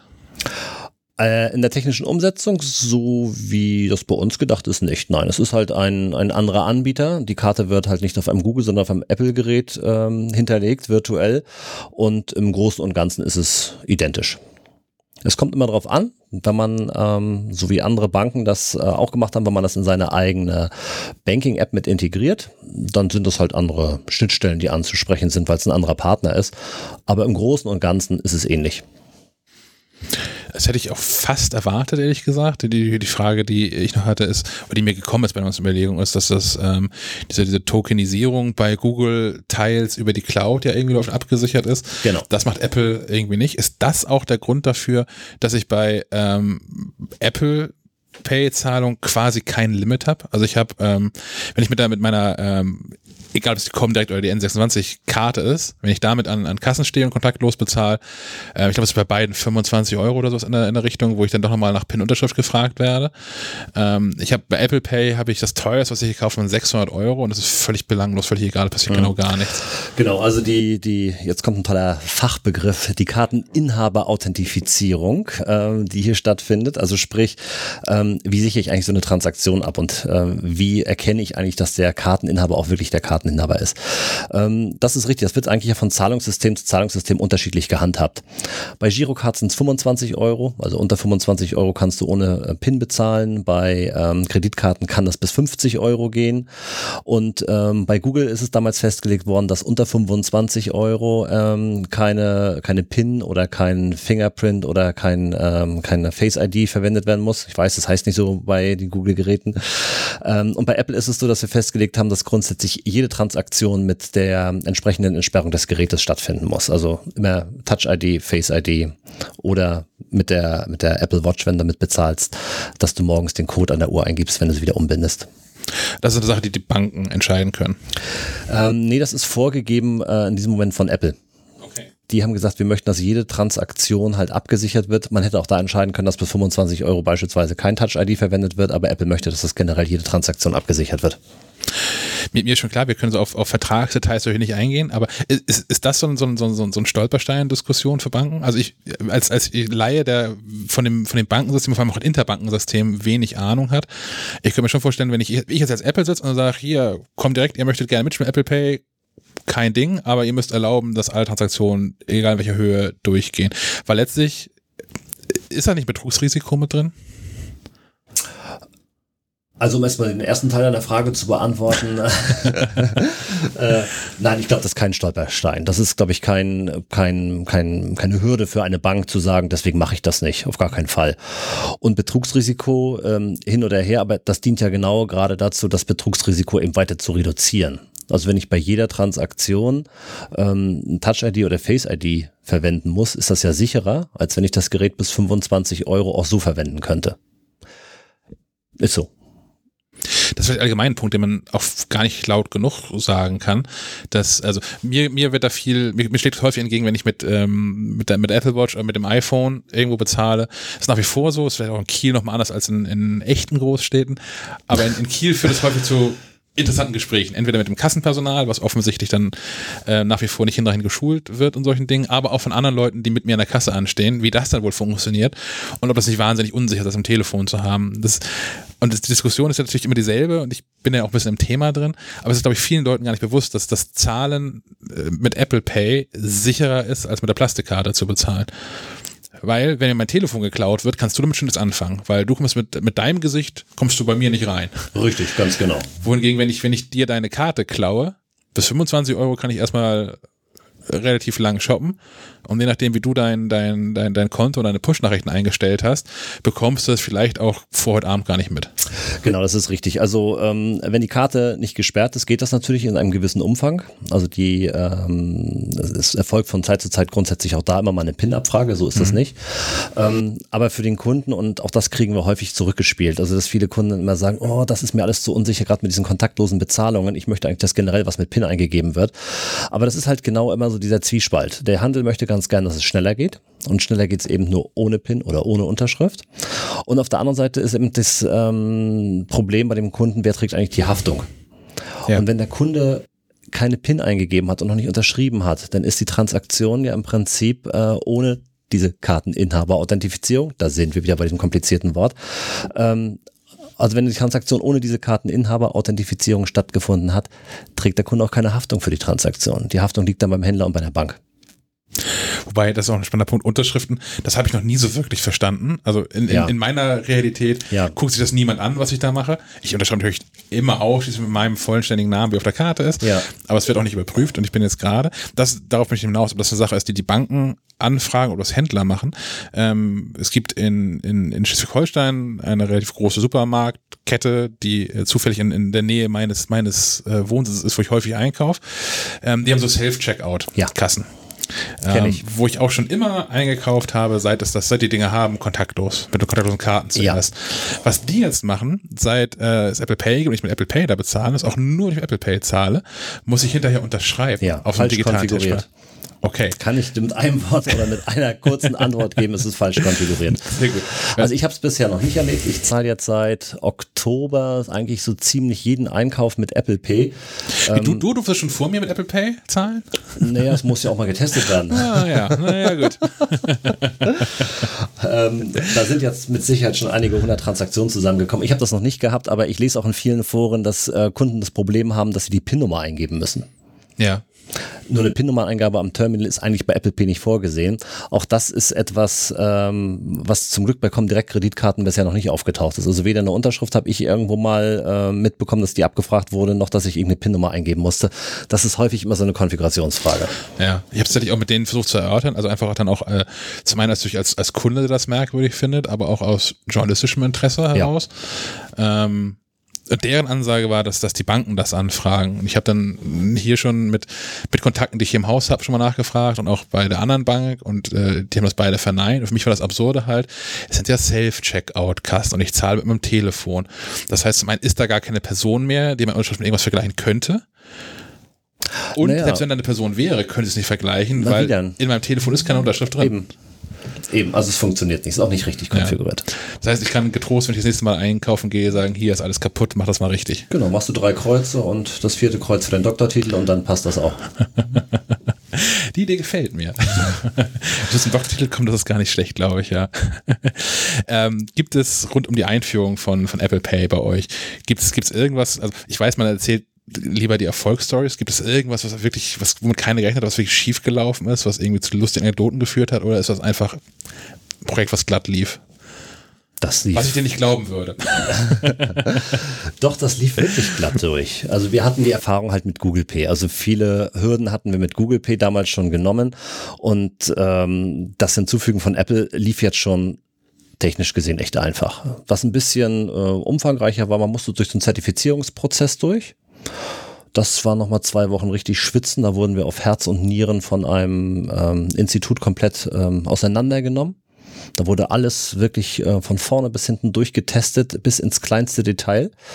Ähm, das war vielleicht etwas, was etwas außergewöhnlicher war. Und das war bei Google Pay nicht so tief. Aber ansonsten lief das äh, ohne Probleme durch. Okay. Ähm, was auch eine Frage ist, die tatsächlich, wenn ich es richtig sehe, gleich viermal gestellt worden ist, ob das ein Erfolg ist. Das kann man natürlich definieren, wie man möchte. Fühlt, fühlt ihr das als Erfolg bisher? Eindeutig ja. Also wir hatten ähm, nach der Google Pay-Einführung letztes Jahr im Sommer ständig die Nachfragen, wann kommt endlich Apple Pay? Naja gut, dann haben wir es halt jetzt gemacht und äh, sind im Dezember vielleicht auch ein bisschen ähm, nicht blauäugig rangegangen, aber sagen wir mal so, die Erwartungen wurden mehr als übertroffen. Also wir hätten doch nicht gedacht, dass die Resonanz mittlerweile so hoch ist, dass die Deutschen doch auch ähm, für innovativere Bezahlverfahren offen sind. Und äh, wenn man das im Ganzen betrachtet, äh, wie viele Kunden sich dann doch dafür jetzt schon registriert haben, dann kann man sagen, das ist wirklich eine Erfolgsgeschichte. Kannst du, kannst du verraten, möchtest du verraten, ob das so Menschen sind, die das dann mal testen oder sind das Menschen, die das auch im Regelmaß weiter nutzen? Ähm, ich glaube, das ist beides. Also es gibt welche, die sagen, oh, ich möchte das mal ausprobieren. Die machen das vielleicht eins, zweimal. Ähm, und in etwa das, was wir von den Zahlen sehen, die Hälfte, das sind die sogenannten Heavy User, die das dann auch wirklich ähm, extrem einsetzen. Also das ist nicht selten, dass da innerhalb auch von, von wenigen Stunden äh, mehr als zehn Transaktionen gemacht werden. Und in Summe kann man so sagen, dass rund die Hälfte der Kunden das mehr als fünfmal im Monat einsetzt. Man muss immer bedenken, das ist eine Zahlung mit der Kreditkarte, das ist nicht ganz so oft wie vielleicht mit der Girocard, aber das Interesse ist schon hoch. Und die Kunden nutzen es auch. Habt ihr da Vergleichszahlen, über die du sprechen kannst? Also Menschen, die vorher die Kreditkarte schon genutzt haben, nutzen jetzt genauso häufig Apple Pay oder ist das? Das ist ein Ticken mehr, aber es ist auch verständlich. Es ist was Neues, du möchtest es austesten und es macht eben auch Spaß. Ne? Zahl mal mit deinem iPhone, zahl mit deiner Apple Watch und ähm, du siehst eben auch rein schon die Reaktion der Kassierer, die dann vielleicht ein bisschen ungläubig gucken, oh, was macht der hier eigentlich? Das macht dann doch schon irgendwie Spaß und dann nutzt es gleich im nächsten Geschäft nochmal. Und dadurch kommen dann auch etwas höhere Nutzungszahlen. Ich glaube, wenn wir uns in vielleicht drei, vier, fünf Monaten unterhalten ähm, und wir eine etwas bessere Zahlenbasis haben, jetzt sind es ja gerade mal anderthalb Monate, dass wir Apple Pay haben, dann müssen wir mal schauen, ob sich das relativiert. Aber im Moment äh, muss man sagen, ist es ein Ticken mehr als vorher. Ich glaube, dass es dem Handel wirklich hilft. Also, du hast vorhin schon das Argument gebracht, dass der Handel ja die, die Zahlvorgänge gern beschleunigen möchte. Ja. Und natürlich ist das ist jetzt am Anfang, wo es für alle neu ist und die ersten zwei, drei Mal, die man das irgendwie nutzt, äh, stolpert man da schon so ein bisschen durch die, durch die, durch die Kasse. Also gerade mit, mit dem iPhone, mit diesem Entsperren und das ist mit Touch ID nochmal einfacher, mit Face ID, du musst da wenigstens einmal reingeguckt haben vorher. Und ich finde Ja. es mit dem iPhone gar nicht so unfassbar viel schneller als mit der, mit der Plastikkarte, aber mit der Apple Watch. Ja, es kommt drauf an. Also ich mache das zum Beispiel so, dass ich, ähm, bevor ich die Waren, wenn der Kassierer sie übers, über den Scanner zieht, ähm, vorher entsperre ich schon mein, mein iPhone. Ne? Wer mit Touch-ID hat, klickt zweimal auf seinen Home-Button. Dann ist das iPhone für 60 Sekunden aktiv und das Ganze kannst du genauso mit Face ID machen. Zweimal die rechte Seitentaste drücken, einmal aufs Gerät schauen und dann ist es 60 Sekunden aktiv. Dann packst du die Waren äh, in den Korb ein und wenn der Kassierer dann im Prinzip sagt, ähm, so Gerät ist bereit, halt dein äh, Telefon ans Terminal oder deine Karte, ähm, dann geht das schneller. Gerade mit dem Gerät mit Face ID ist es sonst manchmal ein bisschen äh, schwierig, weil du das Gerät sonst erst dran hältst, dann wird Apple aktiviert und dann musst du raufschauen. Und wenn du es vorher schon freigeschaltet hast, geht's schneller. Und mit der Apple Watch mache ich es genauso. Ich drücke vorher meine, meine Taste zweimal, dann ist die Uhr für 60 Sekunden aktiv und dann halte ich sie nur vor. Dann braucht man auch den Ärmel nicht nochmal wieder ähm, freilegen. Jetzt gerade im Winter mit den dicken Jacken ist das ja doch manchmal ein bisschen schwerfällig. Zumindest sieht so aus für den, der dahinter steht und denkt, was macht der da eigentlich? Ähm, und wenn du das dann schon freigeschaltet hast, dann geht's auch praktisch durch den Ärmel durch. Ist auch ein guter Gag, den habe ich auch in einem Artikel Ja. äh, schon, schon erwähnt. Das, Ja, ja. das wirkt noch ein bisschen magischer. Wenn Ja, genau. Leute kriegen das nicht mit, immer zahlt mit nackten Händen das Richtig, Terminal. genau. Dann muss natürlich die Geste dazu kommen und dann ist das äh, wie Zauberei. Ja, irgendwann haben wir den Chip unter der Haut und dann geht das wirklich die Zauberei. Wer weiß, wer weiß ähm, wo wir noch gerade bei, bei Terminals waren, wie es da schneller geht. Ähm, was ich bisher auch als deutsches Phänomen wahrgenommen habe, ist, dass überhaupt ich dem Kassierer, der Kassierer mitteilen muss, dass ich mit Karte zahlen möchte und die dann noch eine magische Taste drückt und dann dieses Gerät scharf geschaltet ist. Während ähm, ich komme aus Kiel und habe Familie auch in Dänemark und bin relativ häufig in Dänemark und da sind diese Kartenlesen-Terminals eigentlich immer scharf geschaltet und ich kann da auch schon während äh, das Kassenpersonal ähm, äh, die Waren über den Scanner zieht, schon mal die Karte dran halten und dann wird halt irgendwann die richtige Summe abgebucht. Warum ist das bei uns nicht so? Also das wäre noch mal einen Schritt schneller und einfacher, wenn ich das. Ja, wenn du es vorher schon sagst, ne? Ja, es das, äh, du, die Frage kann ich dir jetzt tatsächlich nicht beantworten. Da hängt die Ähm, Bank also nicht mit dran. Das ist, das ist eine Händlerentscheidung, das so zu machen. Ja, in der Regel. Also ich weiß nicht, ob das äh, dänische System Dancord, was ja ähm, häufig in Dänemark verwendet wird, ob das äh, grundsätzlich anders funktioniert, aber in Deutschland und eigentlich ist es auch generell so, dass du erst die wissen musst, was du eigentlich bezahlst, damit du dann sagen kannst, jetzt möchte ich meine Karte auch davor halten und nicht, dass du vorher schon die Karte vorhältst. Also irgendeine Bestätigung muss danach auf alle Fälle noch erfolgen. Kann sein, dass es in Dänemark anders funktioniert, in Deutschland ähm, erst wenn die Transaktion abgeschlossen ist, drückt der Kassierer seine Taste und dann wird das Terminal halt angesteuert dass die Karte akzeptiert werden kann oder eingelesen werden kann. Ich glaube, das Einzige, wo ich es hier in Deutschland anders kenne, ist an so äh, Nachttankstellen, also Tankomaten, wo, Ah, man, ja. na, wo man die Karte ja schon vorher rein und Ja, das auch genau. bestätigt und dann wird da, wenn man sich das mal, ähm, ich habe noch eine Kreditkarte bei einer anderen Bank und die listen das alles einzeln auf und man Mhm. sieht dann schon, dass da wird so eine Art Maximalbetrag, aha, die Tankstelle werden 250 Euro geblockt erstmal Genau. drauf und dann wird drei Tage später oder so wird das Korrektur gebucht. Ja, das ist eine Vorautorisierung. Ja. Genau, da werden in der Regel ähm, Beträge 200 Euro, 80 Euro, je nachdem, was das für ein Tankautomat ist, wird das halt geblockt und ähm, mit dem eigentlichen Betrag dann verrechnet. Ja. Da wird die Vorautorisierung storniert und der richtige Betrag dagegen gebucht. Ist natürlich aber nichts, was an Kassen, also an Supermarktkassen funktionieren würde, weil die wissen, also die, das ist die Streuung wahrscheinlich auch zu groß. Aber wie gesagt, hast du ja schon gesagt, das ist gar kein Bankenthema. Da muss ich also nochmal Äh, Nee, ist kein Bankenthema. mit, mit genau. Aldi drüber reden oder so. Warum? Ja, mach, mach das mal. Bei dir sollte, also das wäre ein, meines Erachtens ist ein Aspekt, der der Geschwindigkeit nochmal zugute käme eigentlich, aber naja, man weiß es ja alles nicht. Ähm, ähm, zurück zu, ähm, zu, zu, zu Apple Pay. Wir haben gerade schon darüber gesprochen, das ähm, EC-Kartenthema abgehakt oder äh, Girokartenthema haben wir Girocard, abgehakt. genau, ja. Ähm, was, was ich spannend finde, und ich, da weiß ich auch nicht, ob es an Banken oder an Händlern scheitert, da- das könntest du wahrscheinlich gleich nochmal dann mit aufklären. Ähm, ich war zu der Apple Pay Präsentation von Apple in, in München und da waren ja auch Kollegen von dir mit da, oder von, von allen teilnehmenden Banken und es gab so eine Führung durch die Allianz Arena und äh, auch zu einem Bratwurststand. ja. Und als großes Feature von Apple Pay wurde verkündet, man kann Dinge zurückbuchen. Man kann sich da hinstellen und sagen, ich brauche vier Bratwürste und man zahlt und das ist abgeschlossen und dann entscheidet sich, oh, ich habe doch nur drei Freunde, ich brauche drei Würste und dann kann er eine Taste drücken und es wird zurückgebucht. Ähm, das hat da auch funktioniert tatsächlich. Die, die, die spannende Frage ist, ist das was, äh, was man allgemein ausrollen könnte? Also ich denke auch mal an Pfandautomaten zum Beispiel oder sowas. Oder tatsächlich auch private Transaktionen. Also das, was die da wahrscheinlich in der Allianz Arena gemacht haben, das ist nichts anderes als eine Gutschrift auf eine Kreditkarte zu buchen. Das hat nichts mit Magie zu tun und ist nichts Besonderes. Das kannst du mit jeder Karte überall machen. Es ist nur die Frage, wie verkauft man es. Ja? Ja. Ähm, also von daher könnte man tatsächlich auch Gutschriften bei Pfandautomaten auf Karten buchen. Geht. Kriegt man hin. Da haben auch die, die Banken haben da keine Hürden. Nein. Das ist eine ganz normale Gutschrift, die du auf eine Kreditkarte buchst, das kannst du machen. Das ist ein bisschen frustrierend jetzt. Ich hatte ja die große Hoffnung, dass ich hier da muss ich, da muss ich dir leider, muss ich dir leider den Zahn ziehen. Das ist keine Magie, das ist nichts Besonderes, das ist Standard. Es, wär, es, wär, es, ist, äh, es ist frustriert, dass es äh, in, in meiner Welt scheitert sowas immer an, an, an Banken tatsächlich, weil ähm, ich habe, wie wahrscheinlich auch die meisten Menschen, die uns jetzt zuhören, äh, se sehen Banken als tendenziell träge. Das habe ich ja nicht nur durch, durch meine Besuche hier, sondern auch, wenn man sich mal äh, Online-Auftritte und sowas anguckt, äh, mitbekommen, dass es ja durchaus Banken gibt, die, die vorne weggehen. Das sind in der Regel sind es die Direktbanken und Genau. nicht, nicht, die, nicht die großen, wie sagt man nicht zu den anderen Banken, die nicht Direktbanken sind. Nennen sie klassische Banken von mir aus. Okay. Filialbanken. Äh, Filialbanken, Filialbanken ist schön, ja, die dann äh, tatsächlich eher dann hinterherhängen. Ich hatte so ein bisschen die Hoffnung, dass es auch daran irgendwie liegt. Das, Mm. Es ist ein bisschen, es ist, es ist so frustriert, dass das alles schon ginge eigentlich, aber der offensichtliche Handel das nicht, äh, nicht, nicht forciert. Ich kann ja nochmal sagen, es ist ja nur, bei Apple Pay handelt es sich ja nur, in Anführungsstrichen, um eine Kartenzahlung. Und das, was du mit einer normalen Karte machen kannst, kannst du dann auch mit Apple Pay machen. Also von daher, das ist nichts, ähm, was jetzt in irgendeiner Form neu ist, sondern das geht eigentlich schon immer. Wie viel ist bei, bei Apple, ist es gutes Marketing dann an der Ja, Stelle. genau, richtig. Ja.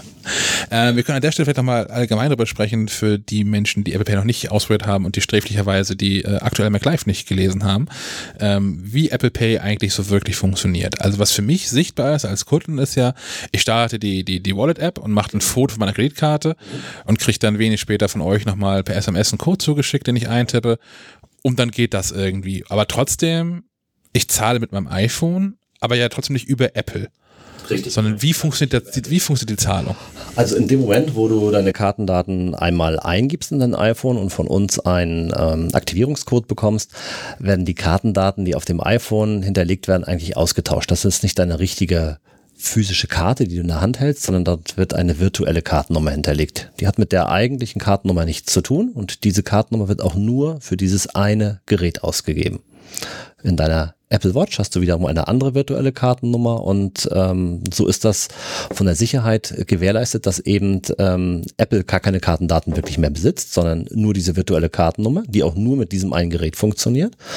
Und wenn du jetzt in einem Geschäft bezahlst, dann zahlst du eben mit dieser virtuellen Kartennummer.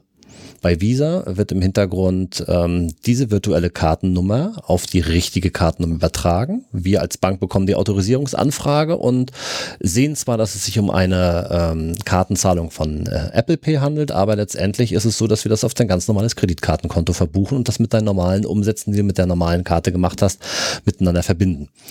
Und ähm, um auf die Frage zurückzukommen, wie das funktioniert, eben wie eine ganz normale Kartenzahlung man sagt zwar, ich habe mit Apple Pay gezahlt, aber eigentlich zahlst du ganz normal mit Visa oder mit Mastercard wie bisher auch. Wer bekommt was von, von diesen Daten mit? Also wenn ich jetzt ähm, hier gleich, äh, ich glaube, links aus der Tür rausgehe und in eure Kantine gehe und mir da nochmal, keine Ahnung, was es heute gibt, Schnitzel, gibt es wahrscheinlich immer. nochmal noch nee, nicht holen. immer, aber ja, heute ja. äh, noch, noch mal einen Schnitzel holen und dann mit meiner Karte bezahlen.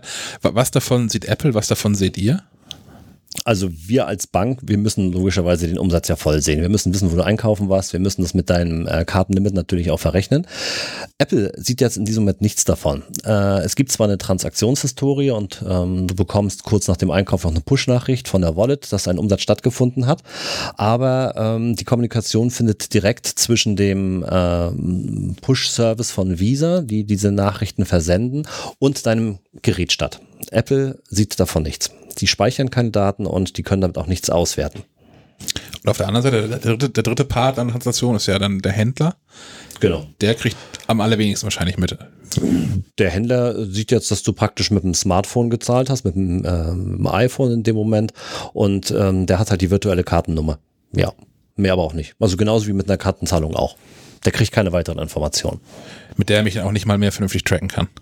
Wenn du es jetzt so nimmst, wenn du mal mit der Karte, mal mit der Watch und mal mit deinem iPhone bezahlst, dann ähm, kann der Händler dich nicht mehr in der Form tracken, ja, genau. Ja. Das heißt aber, die, ähm, die virtuelle Kartennummer, die wird immer übertragen. Das heißt, was, was da als Token hintersteht, ist noch was anderes. Das dient nur zur Authentifizierung. Das ist der Token. Das ist der Token. Also der Token äh, wird auch als virtuelle Kartennummer bezeichnet. Die Visa-Karte wird tokenisiert. Das ist damit gemeint und ist aber an der Stelle unveränderlich. Das heißt, grundsätzlich ja. ähm, könnte der Händler, wenn er, warum immer euer Kantin das wollen sollte, aber äh, euer, euer Kantinenchef könnte zumindest feststellen, dass, dass ich oder jemand mit dieser Nummer regelmäßig einkauft. Richtig, das geht genau. weiterhin. Das geht, ja, genau. Ja, okay. Auch das wird Teil des Grundes gewesen sein, warum, warum Apple nicht von ersten Tagen an in Deutschland unterwegs war, weil der Markt hier noch mal anders aufgebaut ist irgendwie. Aber, äh der Akzeptanzmarkt ist, glaube ich, anders aufgebaut. Ja, das ist richtig. Ne? Also ich hatte ja eingangs gesagt, dass es mit der Girocard eben nicht ganz so einfach ist, das technisch umzusetzen und ähm, die Kreditkartenakzeptanz ist in Deutschland halt deutlich geringer als die von der Girocard. Und das könnte der Grund sein. Und die Deutschen, wenn wir uns die Statistiken vor Jahren schon angeschaut haben, wie bereits sind die Deutschen ähm, mit iPhones oder überhaupt mit Smartphones zu bezahlen. Ähm, wenn man sich die Statistiken in Cupertino angeschaut hat, hat das wahrscheinlich auch ein bisschen verschreckt, dass die gesagt haben, ach, dann mache ich doch lieber erst noch einen anderen Markt, bevor ich nach Deutschland gehe. Was ich noch viel erschreckender finde, ist in der Statistik, also gar nicht der Vergleich zwischen ähm, Girocard und Kreditkarte, sondern allgemein zwischen Karten und Bargeld.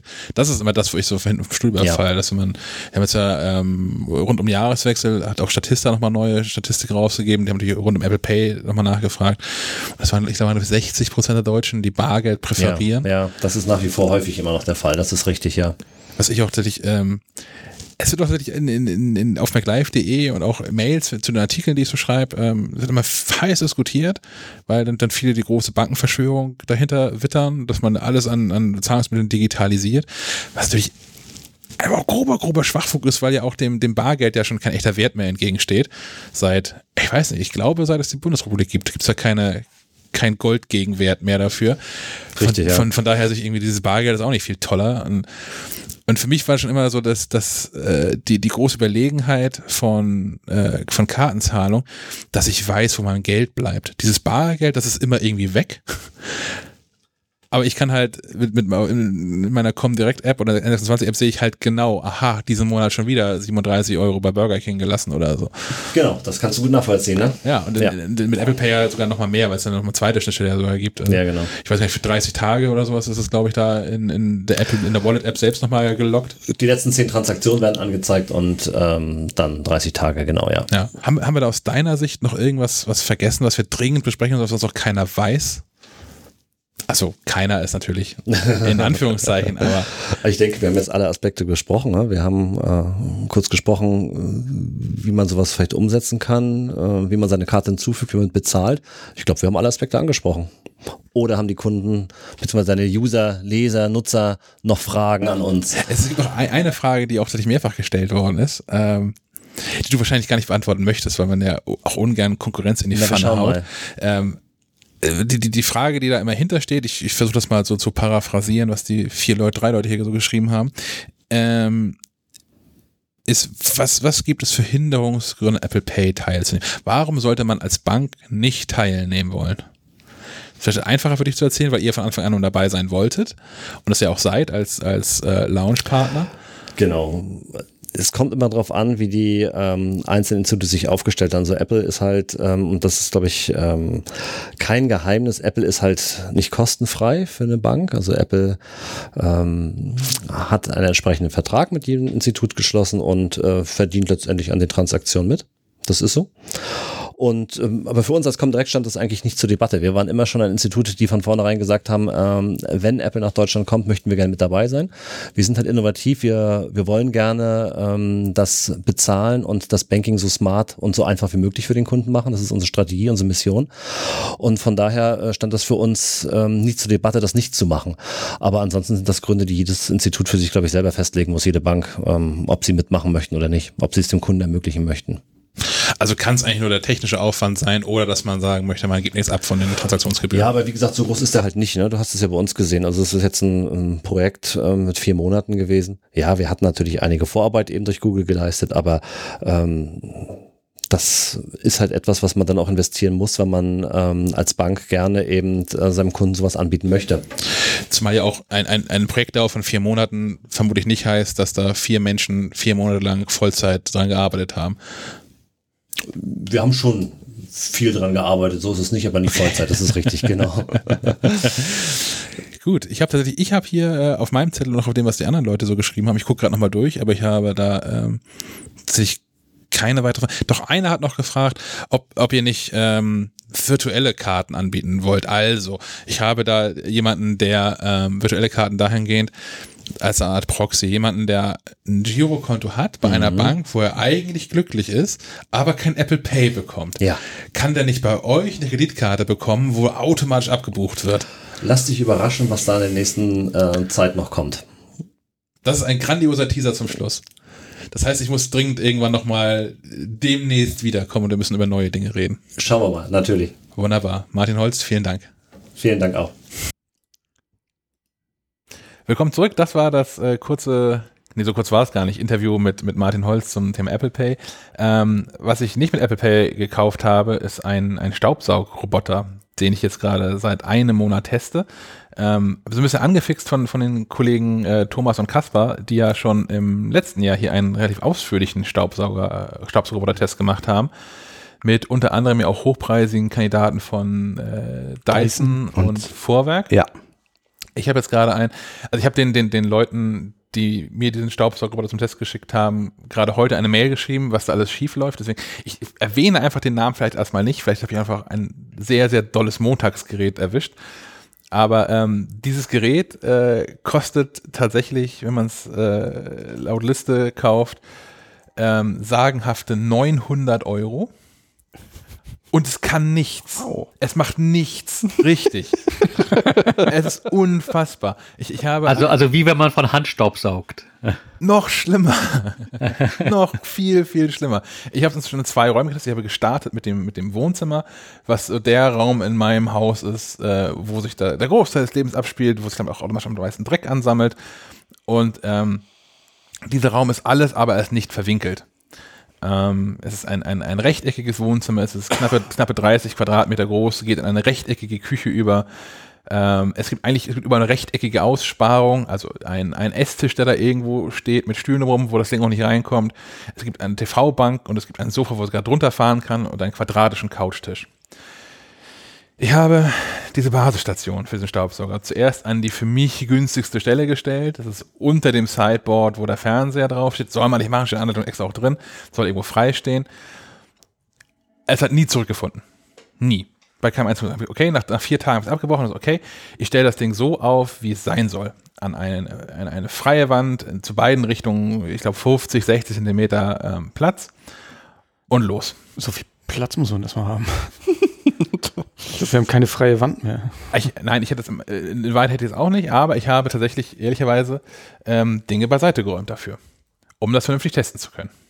Ähm, naja, auch das hat einfach nicht funktioniert. Das Ding, äh, zum einen hat es nie alle Stellen abgefahren, die es abfahren könnte. Mann. Es hat sich, und ich übertreibe nicht, jedes Mal, jedes Mal irgendwo festgefahren, also das ist die Meldung.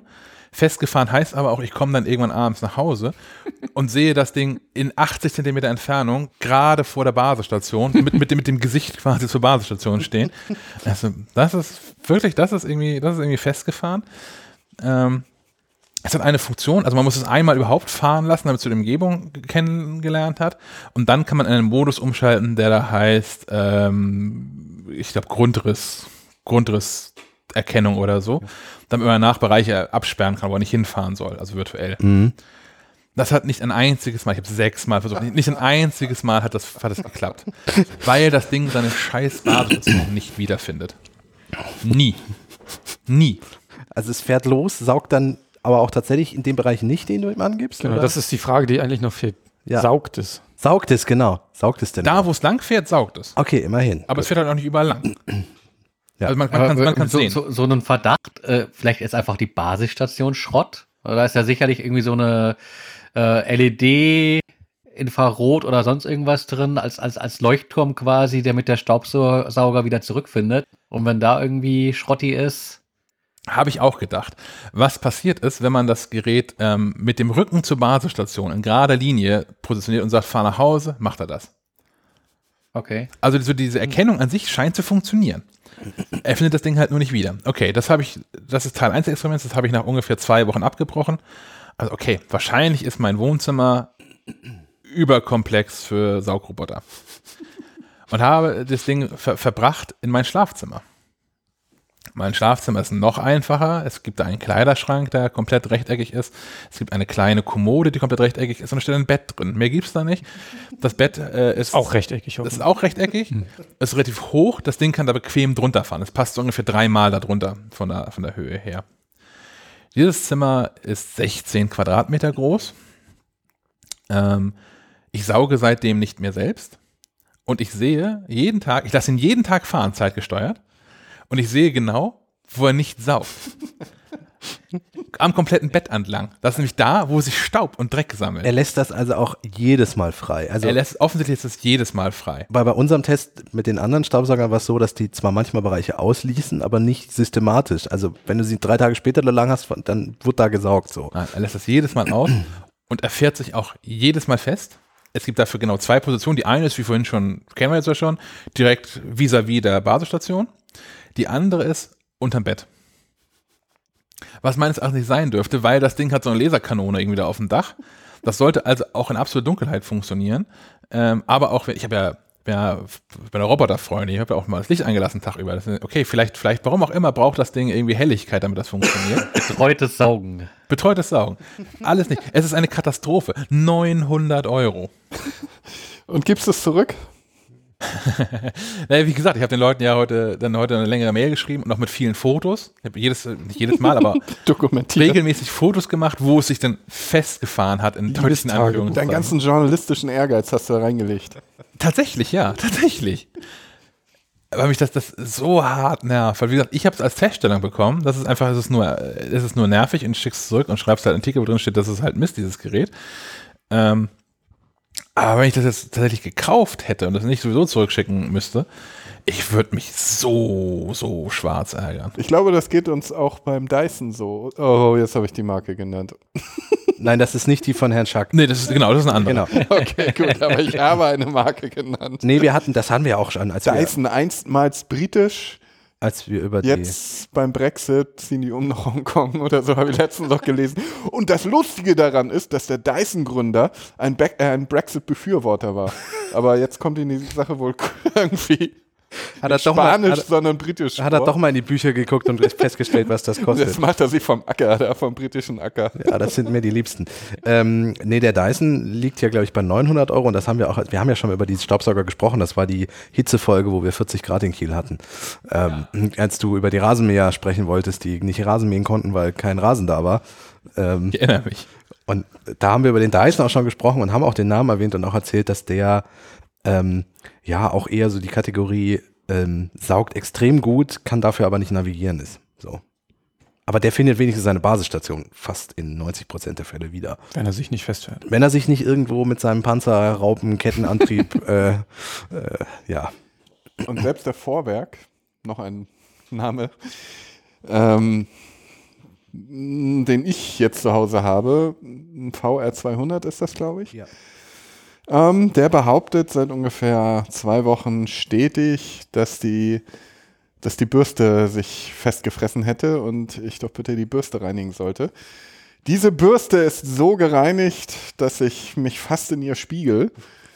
Wie du bemerkt hast, man könnte da von oder damit essen.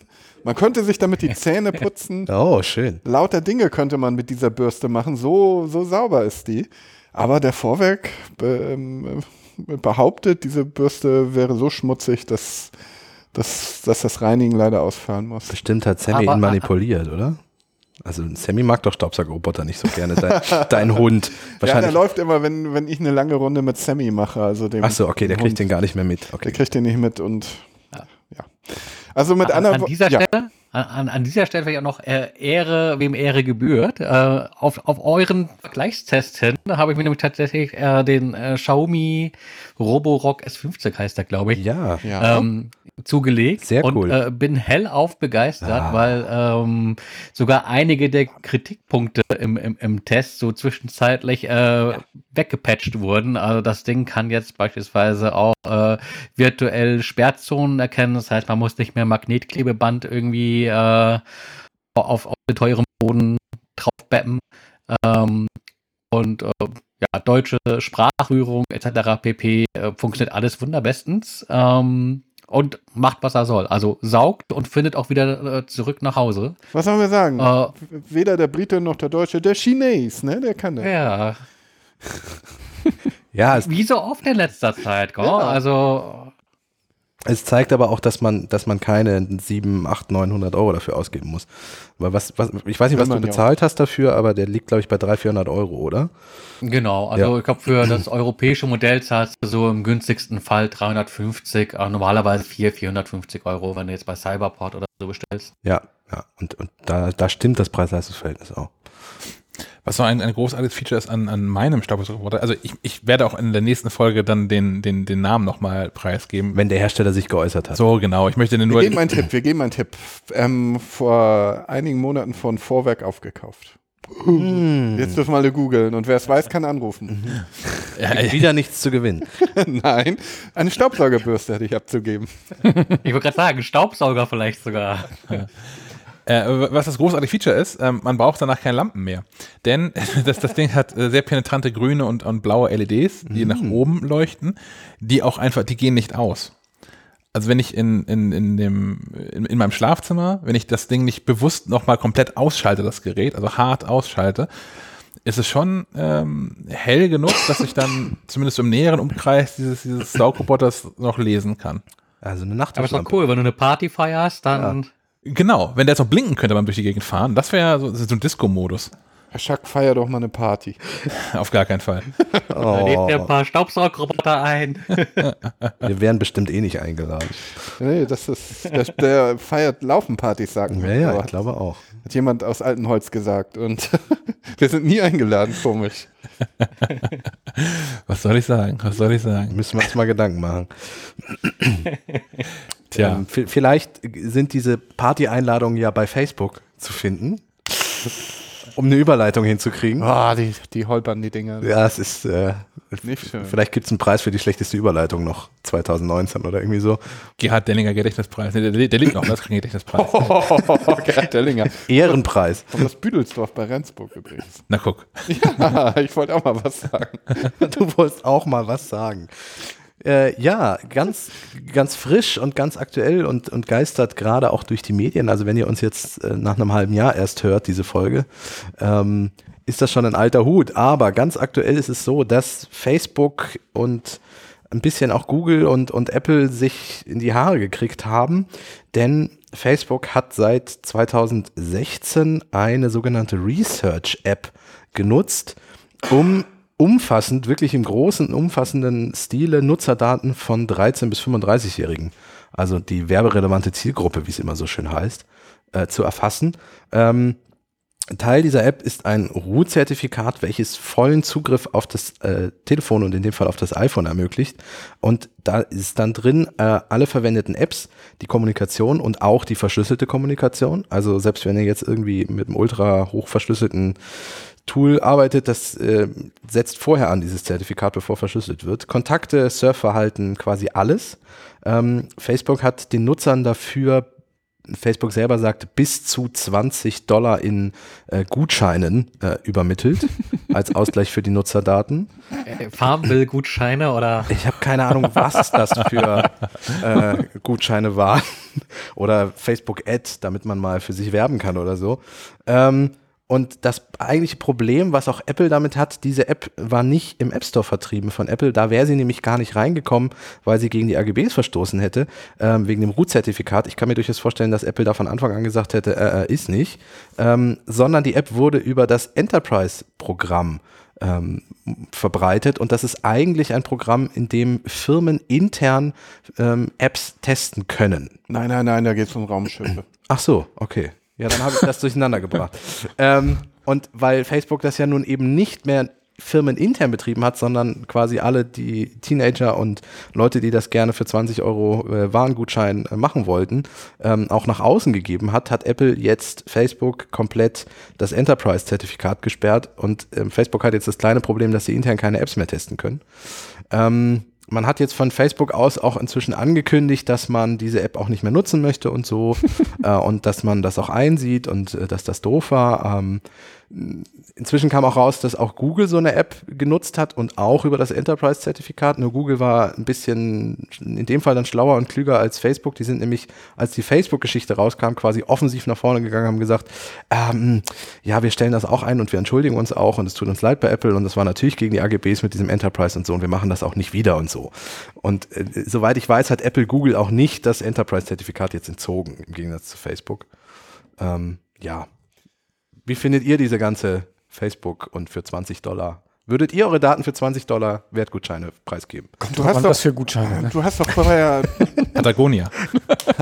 du hast doch vorhin deinen Netzwert irgendwie oder Ja, dein, den genau. Wert deiner Daten bestimmt und es waren ein paar Cent oder so. Genau, ähm, ich bin über einen Spiegelartikel darauf gestoßen. Die Financial Times hat ein Tool ins Internet gestellt, ähm, in dem man mal selber angeben kann, äh, welche, also zum Beispiel, wem, welche Familienverhältnisse man lebt und äh, ob man Eigentum besitzt, ob man sportlich aktiv ist und so und für welche äh, Warengruppen man sich interessiert und dann spuckt dieses Tool am Ende raus, was die, der eigene Datensatz im Internet wert wäre, wenn ihn jemand kaufen würde. Bei mir sind das sage und schreibe 11 US-Cent. Ja, das sind doch 20 Dollar, sind doch super. Ja, also eigentlich hat Facebook Ein super äh, Deal, finde ich, oder? Klingt das so. Klingt viel das. Geld bezahlt, ja. Ist ein, ein äh, also den, den, den Link gibt's dann in, in den Show Notes. Genau, den, den te- te- teilen wir gerne. Ja. Und dann könnt ihr, ihr anrufen, wenn ihr, wenn eure Daten mehr wert sind. Also, also bei Eigentum zum Beispiel äh, besitzt ihr ein Haus, da konnte ich schon mal Nein angeben. Ähm, und solche Dinge, also wenn ihr sowas besitzt und so, dann sind eure Daten wahrscheinlich wertvoll. Wollen- Hast du das gerade offen? Wollen wir das mal live durchspielen? Ihr könnt ihr machen, ja, wenn ihr wollt. Mach mal. Stell, Ähm, stell mal Fragen, ich sag dir Dinge. Okay, also was ist enthalten in deinem Datensatz? Schon mal angekreuzt sind Alter, Geschlecht, Postleitzahl ähm, und dein Bildungslevel. Das ist Bestimmt. ja ist natürlich drin. Jetzt aber Dann die echt, echte Postleitzahl. bist du Millionär? Nein. Nein, gut. Was ist dein Job? Da musste ich leider other, Others angeben, weil du bist nämlich nicht Entrepreneur, du bist nicht Chairman, du bist nicht Chief Executive, du bist nicht President, du bist nicht Vice Chairman, Eigentlich bist du nicht. äh, du bist auch nicht in der Pharmaindustrie, du bist auch nicht Pilot, äh, du bist nicht Ingenieur. Das würde alles mehr Geld geben, aber Journalist scheint Ist scheinbar da irgendwas mit Management? Äh, als, als Chefredakteur ist ja quasi eine Managementposition. Ich könnte dich als Chief Operating Officer eintragen quasi. Das ist hier im Haus für jemand anderes, aber machen wir spaßeshalber. Okay, gut. Ähm, So, dein Wert hat sich gerade verdoppelt. Immer noch im, im Cent-Bereich. Ähm, bist du verheiratet? Nein. Nein. Ähm, Wie wirkt sich das aus? das, warte mal, ich kann es ja mal anmachen. Äh, es gibt äh, ein Cent mehr. Hast du Kinder? Keine von denen ich weiß. Nein. Hast, erwartest du äh, äh, Babys? Auch nicht. Nicht akut. Okay. Ähm, bist du gerade erst Eltern geworden? Nein. Auch nicht. Gut. Ähm, hast du eine der folgenden Krankheiten? Also ADHS, Allergien, Asthma, Diabetes, äh, Herzprobleme, äh, hohen Blutdruck, hohes Cholesterin, Osteoporose, Ich habe erhöhten Blutdruck. erhöhten Blutdruck. Okay. Uh, du bist jetzt schon bei 46 Cent. Also das ist scheinbar. Weil ich todkrank bin? Also Krankheit, Krankheit ist gut. Krankheit ist gut, weil, dann, Oh, weil dann bist du natürlich für bestimmte Bereiche äh, relevant. Äh, do you own a home? Würde ich mal sagen. Yes. Yes. Oh, 10 Cent mehr. Das wird, oh, na, das wird gut. Die Krankheit ist besser als Haus? Naja, die Krankheit ist, die Krankheit hat verdoppelt. Das Haus ist nur 10 Cent wert, leider. Tut mir leid. Ähm, Kommt drauf an, wie krank das Haus ist, oder? dann, ja, genau. Wie es ob Schimmel hat. Äh, dann eine sehr interessante Frage. Ist there a fireplace in your home? Äh, ja. Yes. Mal gucken, wie sich das auswirkt. Das wirkt sich gar nicht aus. Interessant, okay. Ähm, Das ist ein offener Kamin. Ist das ein Bonus? ähm, reist du gerne? Ja. Okay. Äh, besitzt du ein Flugzeug? Nein. Nein, okay. Doch. Äh, besitzt du ein Schiff? Nein. Okay. Ähm, Ich habe meinen Kajak besessen. Äh, äh, äh, do you exercise ähm, äh, oder versuchst du dein Gewicht zu reduzieren? Ja. Okay, gut, wunderbar. Weiter geht's. Regelmäßig Sport tatsächlich. Sehr gut. Consumer. Für folgende Bereiche, welche Webseiten besuchst du regelmäßig? Autos, nein. Fi- Financial Information, Ja. okay, ähm, äh, Retail, Ja. Travel, Ja. Gossip, Nee. Gaming, Nee. Food, Nee. Education, Nee. Cook Cooking Topics, Ja. okay, Social Influencers, Nee. Movie Information, Nee. Political and Governmental Topics, Ja. Telecom and Television Purchase Re Research. Nö. Okay. Ähm, do you hold any store loyalty cards? Nein. Okay. Doch, eine Payback-Karte, verdammt. Ja gut, da müssen wir ja ankreuzen. Das gibt immerhin oh, 0,0001 Cent mehr. Das ist wahrscheinlich die richtige Stelle, um die Leute daran zu erinnern, dass wir Kapitelmarken haben. Wenn euch das gerade jetzt zu langweilig ist, könnt ihr das nächste Kapitel springen. wir sind gleich durch. Ich habe noch zwei Punkte. Äh, are you looking to buy any of these products? Cars, Ja. consumer packages, goods such as soap, shampoo, toilet paper.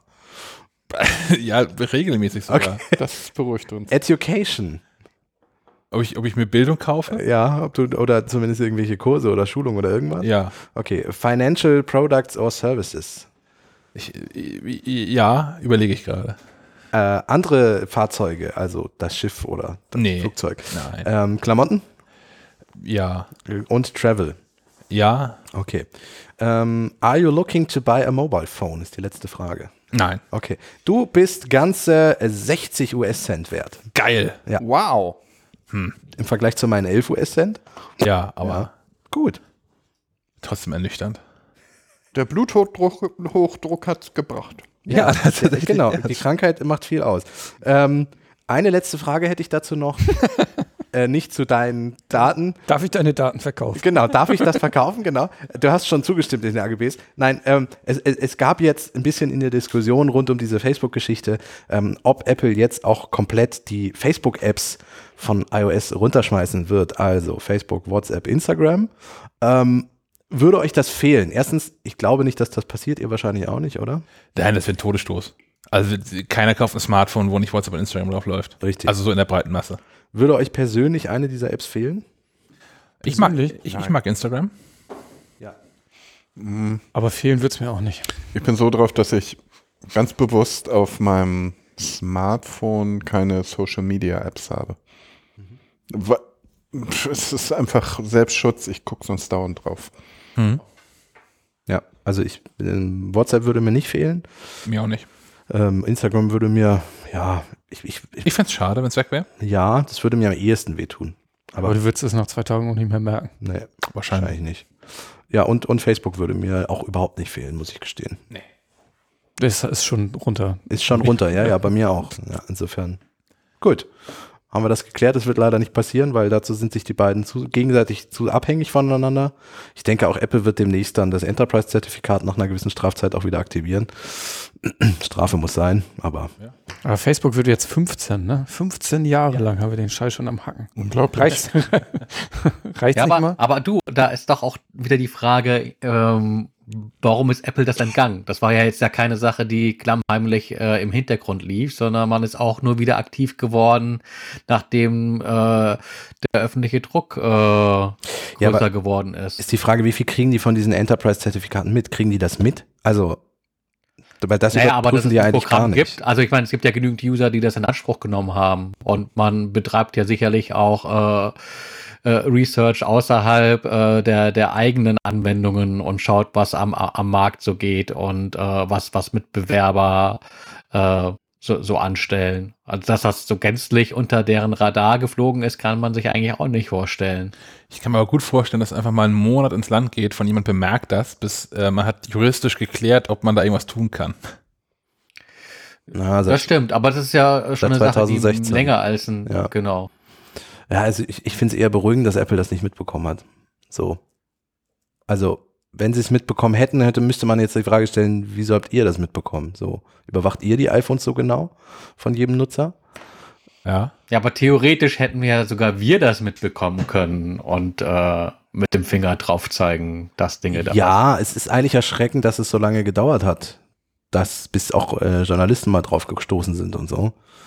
Ähm, ja, ich, ich habe mich auch schon gewundert vorhin, warum Facebook nicht nach den letzten Skandalen, die sie so hatten, das Programm von sich aus auch schon mal eingestellt hat, aber die sind auf die Nutzerdaten einfach angewiesen, auf genau solche Daten. Die, die leben davon. Ist so. Ja. Gut, so viel dazu. Ich denke doch. Gut. Dann haben wir einen Punkt, ähm, das ist schon wieder mal ein Punkt. Äh, und zwar hat Apple, ich habe es quasi schon geahnt, muss man dazu sagen, ähm, das Today at Apple Programm ja nicht völlig umgestellt, sondern erweitert um, um viele Kurse.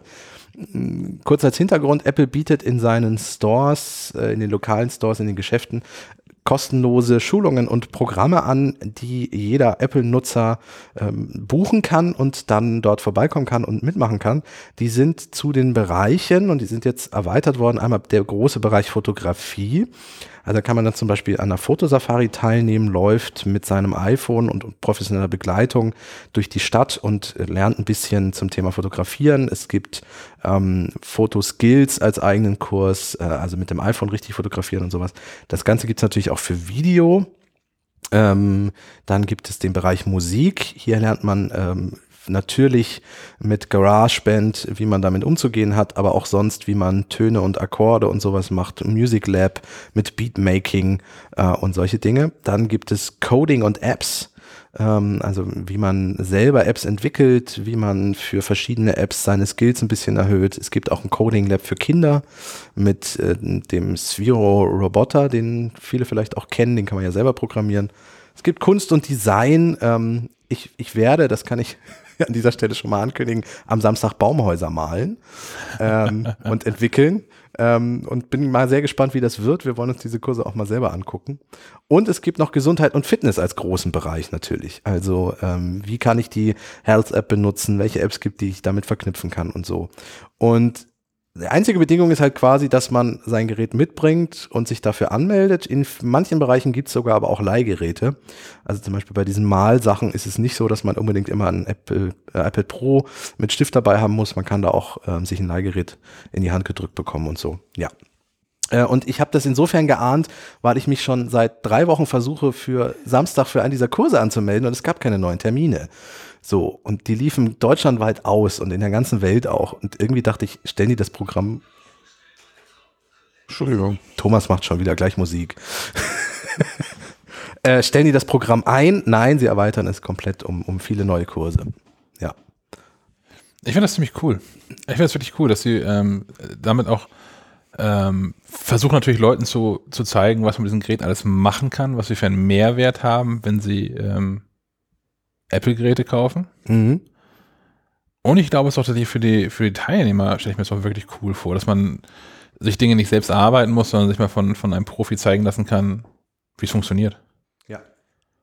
Ja, das klingt nach einem eigenen Podcast von Herrn ist Date Apple Spezial. Special-Ausgabe. Ich, ich, ich äh, Mal gucken. nehme heimlich Audio auf und gucke. Vielleicht doch nicht. Nein, das war auch nicht ernst gemeint. auch eine Visitenkarte mit und dann, vielleicht möchte ja jemand reden da. Ausprobieren. Also äh, ich bin sehr Dann gespannt. stell doch, dann stell doch bitte die Frage, wie das du mit diesem Gruppen-FaceTime Möchtest, dass ich gleich hochkant aus dem Store rausfliege? Ein lebenslanges Hausverbot Richtig. im Apple Store Jungfernstieg. Nein, Apple Jungfernstieg heißt nicht mehr Apple Store. Es ist, genau, es sind ja nicht mal die Stores. Das ist sowieso völlig verwirrend, dass du in den Store gehst, ohne dass der Store heißt, ja. Ähm, ja, wir werden uns das, wie gesagt, angucken. Da wird auch ein Artikel draus entstehen. Wir werden auch im Podcast sicherlich nochmal drüber sprechen. Äh, aber weil das Ganze kostenlos ist und zumindest für die Leute, die einen Store in der Nähe haben, für die bietet sich das ja an, selber mal sich anzugucken. Das ist auch wahrscheinlich der richtige Zeitpunkt, um nochmal hier so eine Telefonnummer anzusagen, weil vielleicht mal tatsächlich ja in den nächsten Wochen Menschen äh, dann schon mal an diesem Today Apple teilgenommen und möchten ähm, ihre eigenen ähm, Erfahrungen kundtun. Das, das könnt ihr ähm, unter der altbekannten Rufnummer machen, die ich hier nochmal Siri ansagen lasse. Den Anrufbeantworter von Schleifenquadrat erreicht ihr unter der Telefonnummer 0431 200 766 705.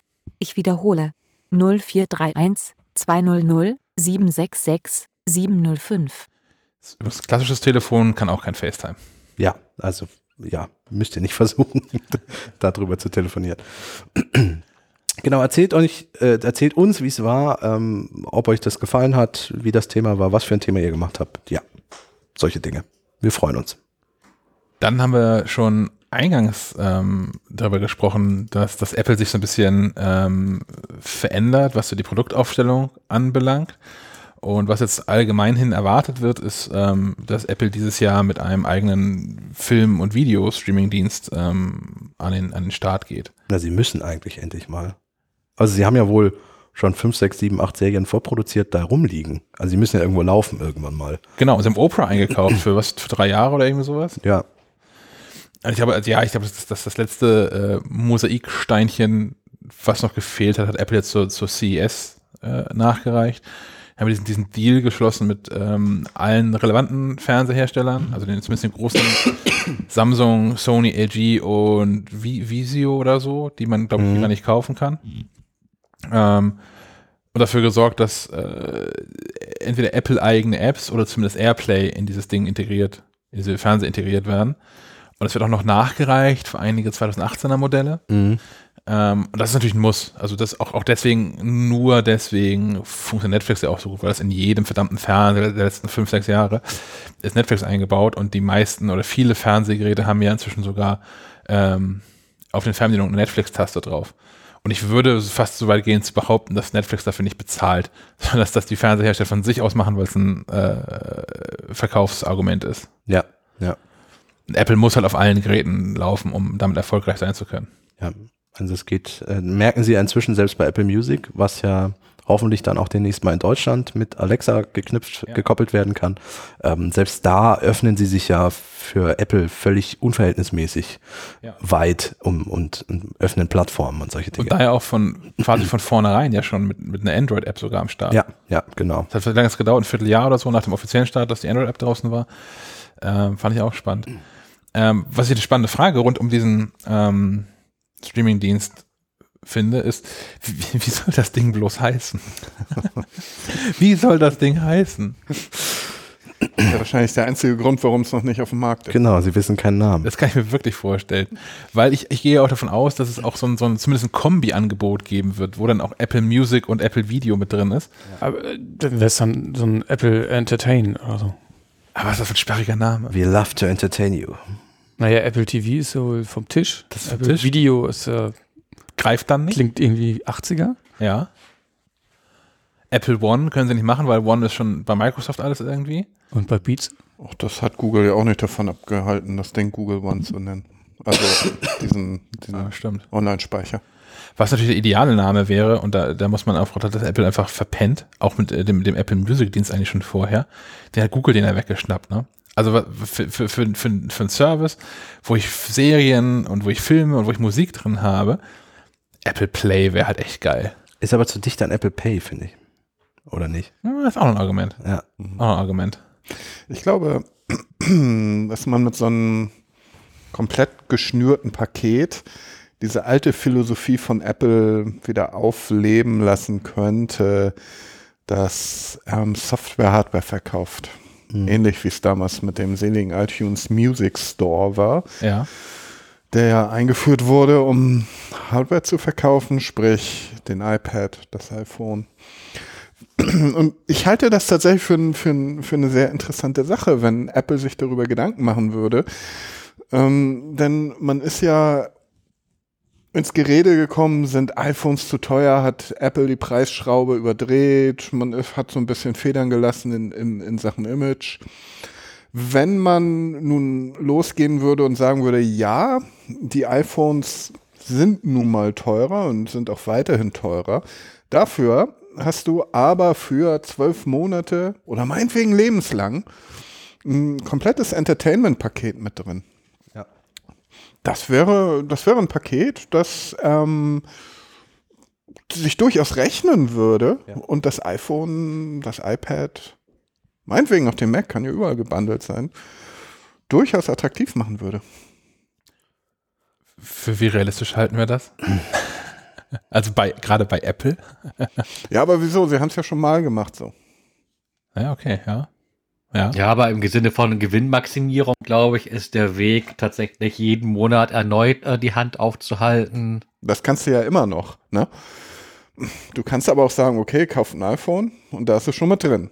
Oder mach halt ein Abo, wenn du, was weiß ich, irgendwas anderes benutzen willst. So ein altes iPhone hast. Also diese, diese Nummer mit kaufen iPhone oder ist es mit schon mit drin, würde, glaube ich, sowohl die iPhone-Verkäufer nach oben treiben, als auch den anderen Streaming-Anbietern sehr stark Konkurrenz machen. Also je nachdem, wie das Angebot von Apple Streaming-Dienst dann ist. Ich meine, weiß es ja nicht, wenn das nur die acht Serien sind, die sie selber produziert haben, hm, weiß ich nicht, ob es dann extra dafür ein iPhone sein muss, aber wenn die auf dem Niveau von Netflix von dem Angebot sind, dann überlege ich doch dreimal, ob ich Netflix abschließe oder ob ich mir ein iPhone kaufe und das da schon mit drin habe. So. Ich habe auch die, die irre Fantasie und ich glaube auch wirklich nicht, dass es kommt, aber ähm, wenn, wenn, wenn ich Apple wäre, würde ich versuchen, an einem Deal zu schrauben, wo einfach äh, iTunes mit drin ist. Also einfach alles, was jetzt im iTunes Store ist, Mhm. streamen kann. Ja. Jeden verdammten Film. Vielleicht ausgenommen dann von den Top-Neuerscheinungen in den ersten drei Wochen oder irgendwie sowas. Dass sie, dass sie das nachträglich da reinkommen. Aber das alles, was so der Back-Catalog ist, der da so drin ist in diesem iTunes Store. Ja, vor allem hättest du da auch endlich mal äh, Streamingdienst übergreifend. Also du hast ja drin Serien, die exklusiv nur bei Amazon laufen. Du hast Serien drin, die nur HBO irgendwie hat und so.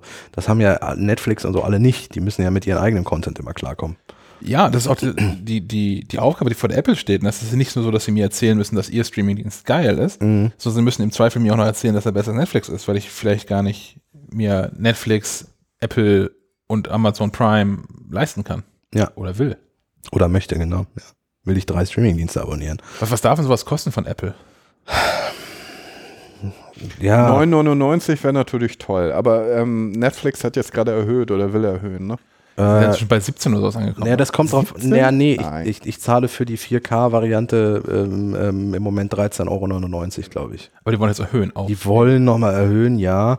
Ähm, du kannst aber auch immer noch die normale Variante mit HD für 99, glaube ich, auch immer noch abschließen. ja. Also ich glaube, diese 10er-Grenze, die weiß auch Netflix, dass die, dass die relativ in den Köpfen drin ist. Also das, das ist so die Grenze, die ja selbst auf andere Bereiche überschwappt. Also ähm, Musik darf nicht mehr kosten als ein Zehner im Monat, sonst kaufen die Leute es nicht. Journalistische Angebote dürfen nicht mehr als ein Zehner kosten und so. Ähm, ja. diese, Netflix hat da ja schon so eine Grenze gesetzt mit seinen 9,99. Da gibt es ja noch eine äh, Entwicklung, und zwar, dass äh, Apple einen äh, Magazinanbieter Ja. in den Staaten gekauft hat, so ähnlich wie hierzulande Readly. Der Ähm, auch in der Beta schon aufgetaucht ist wohl, ne? Genau. Ist, ist da wäre auch die Frage, ob es vielleicht äh, tatsächlich so eine äh, Entertainment All-In Variante gibt, wo du halt dann vielleicht doch tatsächlich mehr als 10 Euro zahlst, aber dafür halt eben auch äh, Magazine, Serien und Musik mit drin hast. Interessant ist es auf- in jedem Fall. Ja. Äh, Wenn sie es dann auch auf Android bringen und überall. Wenn sie dann noch iCloud-Speicher mit reinschmeißen, zahle ich 50 Euro im Monat. Um mal eine Zahl gesagt zu haben. Boah. Für alle Filme, alle Serien, alles, was die an Musik haben, alle Magazine und mein iCloud-Speicher. 50 Euro, das ist aber viel Geld. Na, ich zahle jetzt schon, gut, ich habe einen Family-Account, aber ich zahle 15 Euro im Monat für Apple Music. Ich zahle 10er im Monat für, Achso, Family. ja, ich zahle 10er im Monat für mein, Siehst du, ist mein, doch Family, ne? für mein iCloud. Haben wir dich erwischt. Naja. äh, äh, 10er, 10er für iCloud, ich zahle ich zahl 15 Euro für Netflix, weil ich, den, weil ich das in 4K haben will. Ich zahle schon 40 Euro für das, was ich bisher habe. Und wenn Apple mir da alles reinschmeißt, was in iTunes drin ist, da zahle ich mal 10 extra für. Ja, aber du bist auch ein besonderer Fall, glaube ich. Also für Otto Normal, der würde sagen, ja, 50 Euro, ihr könnt mir mal an die Füße packen. Das, das tut schon weh. Also da sind wir in Bereichen, die wehtun. Aber die werden, Ne? nicht, die werden nicht an. ich ich, habe Spotify, ich habe Netflix. Ich glaube, Netflix gebe ich jetzt 11,99 aus oder so. Die sind auch nicht mehr 10,99, ja. 10,99. Das sind 21 Euro. Dann habe ich, okay, jetzt habe ich Readly dazu Mhm. genommen. Noch Ja. ein Zehner? Ist noch ein Zehner, gut. Ähm, Also 30 ich wäre verhandle, ich verhandle mit meiner Freundin aber schon, ob, ob sie nicht Readly übernehmen will. Ach so, machst du das? Also ich wollte damit nur andeuten, es tut, es kommt schon in Bereiche, wo es mir echt weh tut. Ja, aber We mir, we weiß, weiß jemand, was Fernsehen kostet? Also ich, äh, zu Hause funktioniert Fernsehen nicht mehr, seitdem die umgestellt haben auf digital bei mir. äh, ich, ich habe zuletzt habe ich, hab ich quasi einen Zehner bezahlt. Ich habe Telekom Entertain gehabt, weil ich anders damals VDSL in, schnell nicht kaufen konnte. Okay, dann hast du aber direkt auch deinen Hausanschluss bei der Telekom. Genau. Und ich habe ich hab da gezahlt für das Standard-Fernsehprogramm einen Fünfer im Monat und nochmal irgendwie 4,60 Euro als Miete für so einen komischen Receiver. Weil du aber ja Kunde warst. Ja, und sonst kostet glaube ich 20. Ab 20 geht, glaube ich, Kabel Deutschland los. Also ich Stimmt. habe die Kabelgebühr Stimmt, in meinen Nebenkosten. Dann sagst du was. Gern geschehen. Vielen Dank. Ist auch wieder Geld für Apple äh, All-Inclusive. Ka Kabel Deutschland ist aber ja Vodafone, oder? Genau, ja. Das, oh, stimmt, das ist ja schon Vodafone. genau, aber ich habe Ja, du das in kannst ja aber auch einfach so IPTV-Angebote hernehmen zur Kalkulation. Satu. Die gehen so ab 5 Euro im Nein, nein, ich will, ich will, was gibt der Otto Normalbürger? Die haben ja nicht irgendwas, irgendeine spezielle aus. Die haben Fernsehen aus der Dose. Was kostet das? Während du die Live-Recherche machst, gebe ich nochmal das, das, das Argument hinterher, dass, dass es für in meinem Fall, den ich gerade skizziert habe, nicht 50 Euro on top wären, sondern ich würde in dem Fall ja die 15 Euro für Apple Music rausstreichen können und ich würde 10 Euro für iCloud rausstreichen können, sodass die, die, die Mehrbelastung dann gar nicht so unfassbar hoch ist, dafür, dass sie auch deutlich mehr bekommen.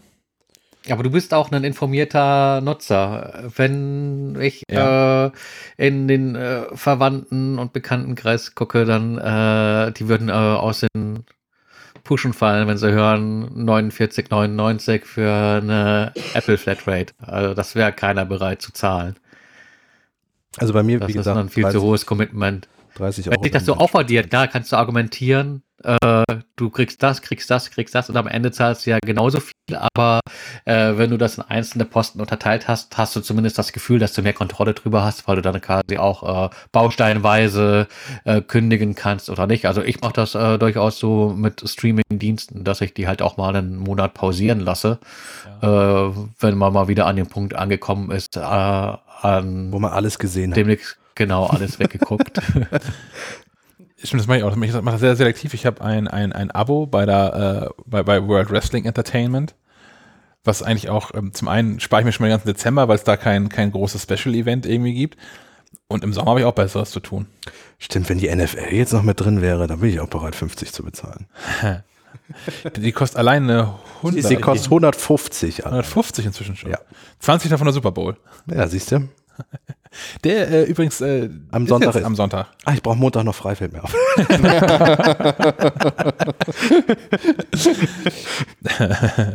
Aber ich glaube wirklich 50 Euro oder Dollar oder was auch immer sind zu viel. Also sie, sie werden um irgendwelche Bausteine nicht drum rumkommen und sie sollten es mit einem iPhone bundeln.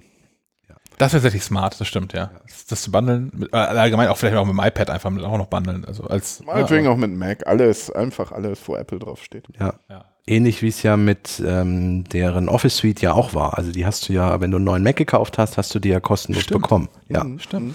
so könnte man das ja miteinander Ja, ich verknüpfen. halte es auch nicht für so abwegig. Und wie gesagt, das ist etwas, das kann Netflix nicht bieten, das kann Spotify nicht bieten, das kann alle nicht bieten zu sagen, wenn du ein Gerät bei uns kaufst, ist das mit dabei. Das wäre ein echt unique selling point, wie man so schön sagt. Ist das irgendwo ein Deal? Macht das irgendein Fernsehanbieter oder so schon mal gelesen, gehört, dass man sagte, hier kauft doch den neuen Samsung 17 Buchstaben, Zeichenkombination. Manchmal äh, Telekom verschenkt Sky für einen Monat oder irgendwie sowas. Das gibt es manchmal, aber nicht, dass du sagst, auch so ein Ding, wo ich ganz bei Stefan bin. Sky kaufe ich auch sehr, sehr selektiv, nämlich immer dann, wenn, wenn die neue Game of Thrones Staffel rauskommt. Also kauft Genau, da dann gibt es dann das Angebot für drei Monate für 4,99 oder so. Irgendwie Oder sowas, Wird ja. auch gekündigt. diesen Genau. Sky Pass gibt es ja inzwischen auch, dass du einen Monat lang nur. Ja. Ähm, mit so einem Videoangebot ist Apple nicht zu spät, oder? Ich meine, das Schwierige wird werden, ins Gespräch zu kommen. Ja. Ähm, das empfinde ich primär nur so bei Netflix-Serien, dass irgendjemand aus dem Bekanntenkreis sagt, oh, hast du das und das schon gesehen? Das sind eigentlich immer Netflix-Serien. Selten, dass mal jemand mit einer Amazon-Geschichte um die Ecke kommt. Irgendwelche Hardcore-Pastewka-Fans oder so. Aber mh, das ist relativ selten, dass mal jemand sagt, hast du das gesehen? Und ich frage, ja, wo läuft denn das ähm, auf Amazon? Ja, mh, nee, ich bin raus. Ich, ich würde gerne mal sehen, wie so ein, so ein Pastewka-Hooligan aussieht. Der Hardcore-Pastetka-Fan. Ähm, nee, ich, ich glaube nicht, dass es zu, zu spät ist. Natürlich ist es eine krasse Aufgabe, an Netflix vorbeizukommen, weil Netflix sich ja inzwischen so, ja, so unfassbar durchgesetzt hat. Das ist ja quasi das, das, das, das Tempo-Taschentuch der, der Streaming-Anbieter. Also man, man sagt ja, also Netflix ist ja synonym geworden für ich, ich streame Videoinhalte aus dem, aus dem Internet. Genauso wie Spotify im Musikbereich. Trotzdem Ja. ähm, ist es nicht so, dass Apple einen schlechten zweiten Platz hat. Nee, genau, das ist, Spa spannend wird es aber erst, wenn, wenn Disney dazu kommt, glaube ich. Das kommt noch dazu, ja. Weil Disney ist viel. das und hat Apple gute Chancen über, über historische Bande. Disney Ja. ist langsam alles. Wir könnten es ja über Pixar laufen lassen. Aber Disney will auch so einen eigenen Dienst an. Ja, Ja, ja, ja, genau. Ja, Dann ja. hast du wieder noch einen Dienst. Ach so, ich dachte, wenn, wenn, ich dachte, wenn, wenn Disney mit bei Apple dazu kommt. Okay, verstehe. wenn Apple Disney kauft? Naja.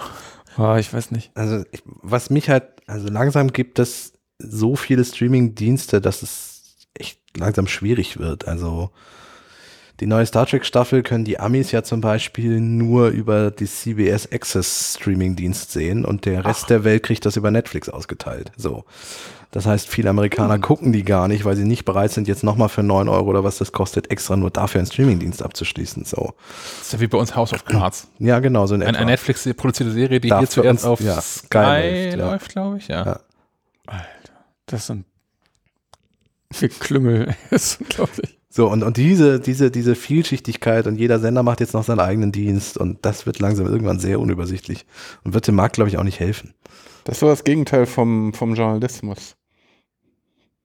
Jetzt, der Journalismus kommt erst seit, seit ähm, nicht allzu langer Zeit mit irgendwelchen Paid-Content Ach, das meinst du, ja. Die sind aber nicht zu etablieren oder sehr schwierig.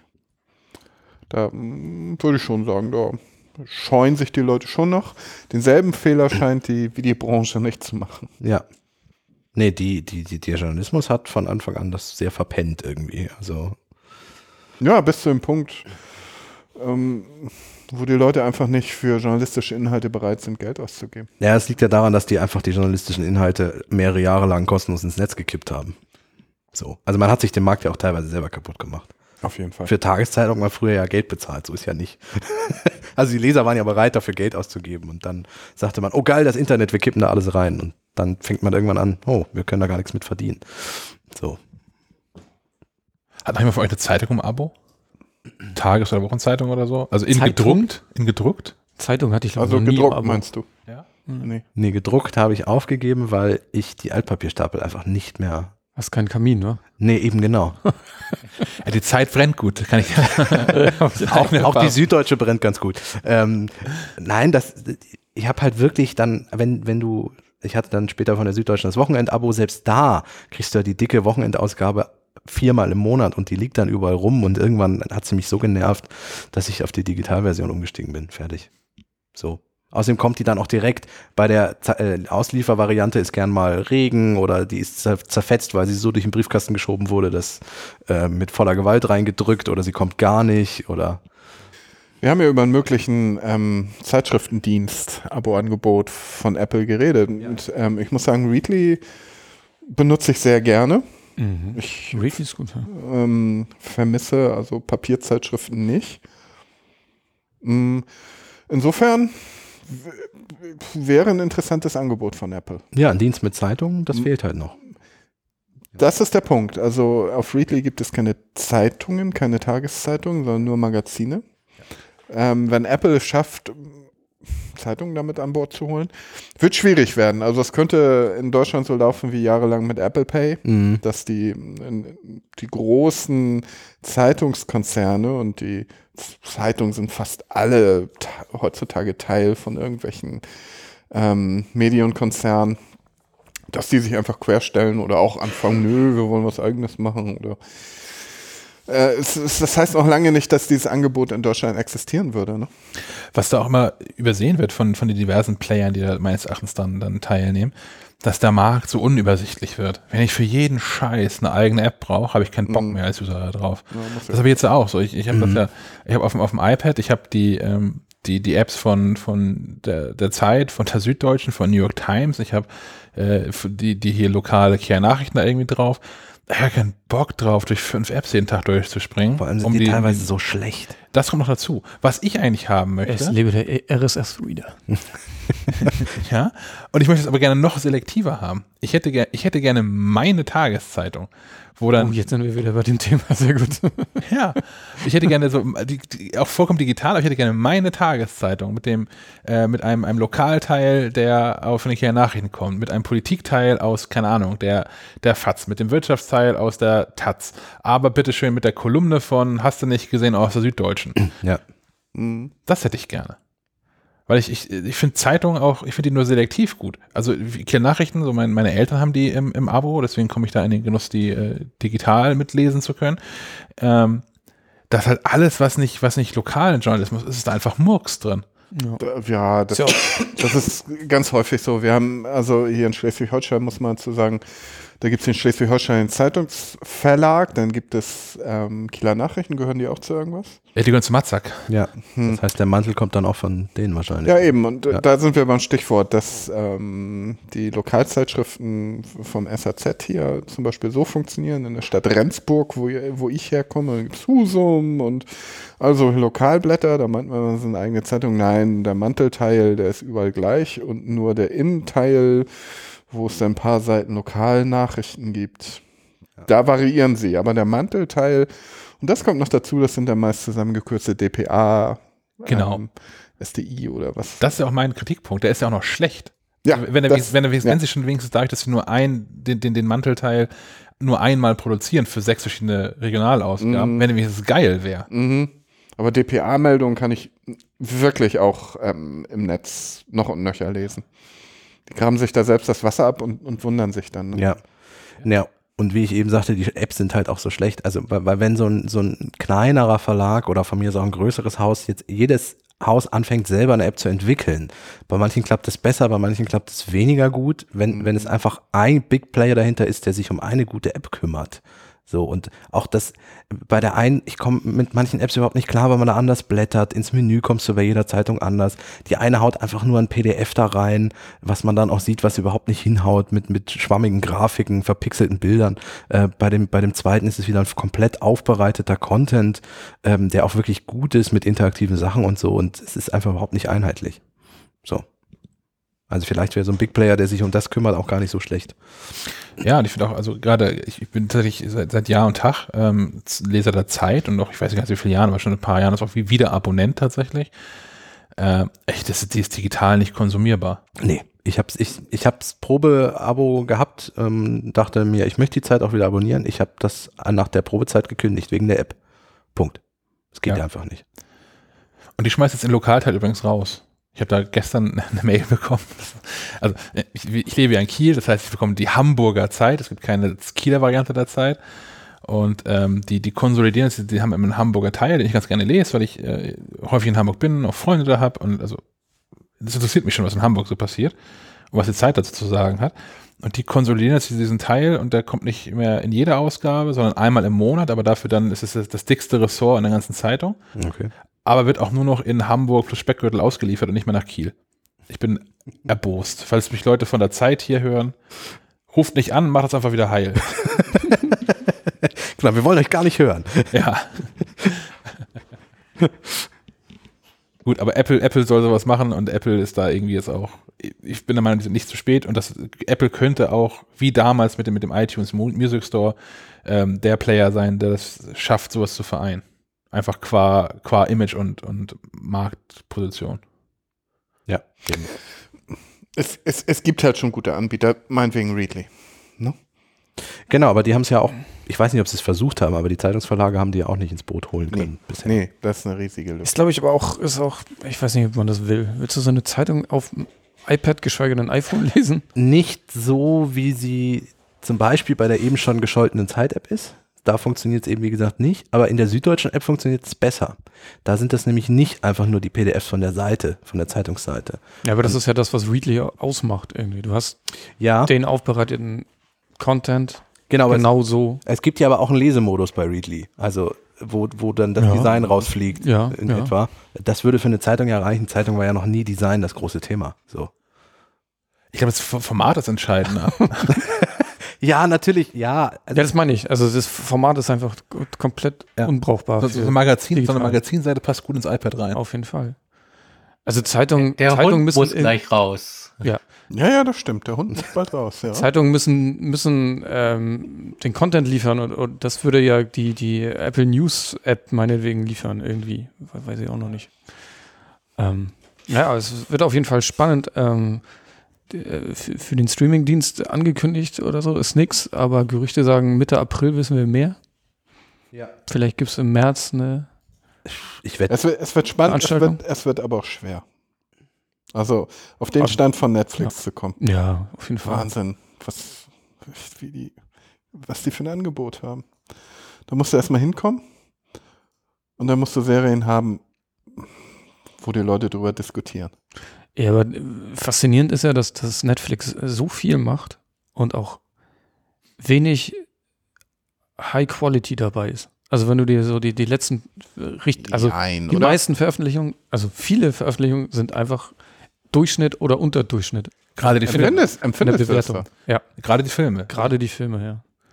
Da ist Nee, aber nichts das- bei, was irgendwie jetzt mal so ein Roma, der auch gern Oscar geht, aber sonst das ist liegt, da auch so viel Grütze bei. Das liegt ja daran, dass Netflix meistens die Filme aufkauft, die im Testscreening so durchgefallen sind, dass, dass zum Beispiel Sony Pictures die für ein Apfel und ein Ei raushaut.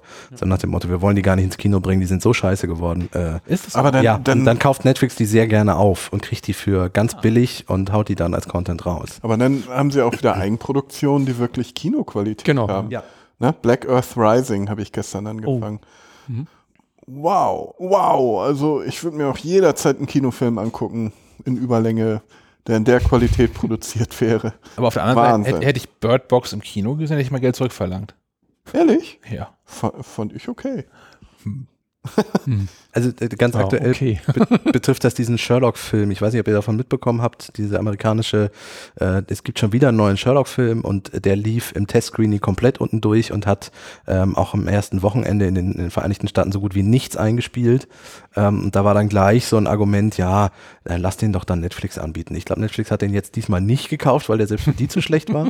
Ähm, aber es ist so eine, es ist so für die Filmindustrie so eine Resterampe, damit man wenigstens noch ein bisschen Geld bekommt. Ja, aber langfristig ist, denke ich schon, das ging mir gestern durch den Kopf bei Black Earth Rising, wenn die in der Qualität produzieren, dann wird das Argument für Kinos, warum man da hingehen sollte, eigentlich immer schwieriger. Ja, wird's ja eh, weil, wenn wir, sind wir mal ehrlich, die, die wirklichen Stories, die wirklichen Geschichten, die wirklichen Themen finden ja inzwischen in Serien statt. Total. Ja, Kino ist, es wird immer mehr zum Erlebnis, wie so ein, Ja. wie so ein Freizeitpark. Genau. Gibt, ne, habt ihr das nicht gerade diskutiert, das Kino, Erlebniskino oder so? Ich meine, so ein IMAX oder so, der kostet auch genauso viel wie so ein Freizeitpark.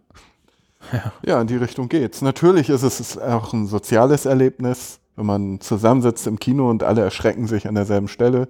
Ist eine lustige Geschichte. Ne? Aber von der Qualität her, was Netflix da manchmal vorlegt in, in, in, in letzter Zeit, Donnerwetter. Mhm. Mit, mit der Qualität ist das bei Apple und den MacBooks nicht so doll, oder, Herr Molz?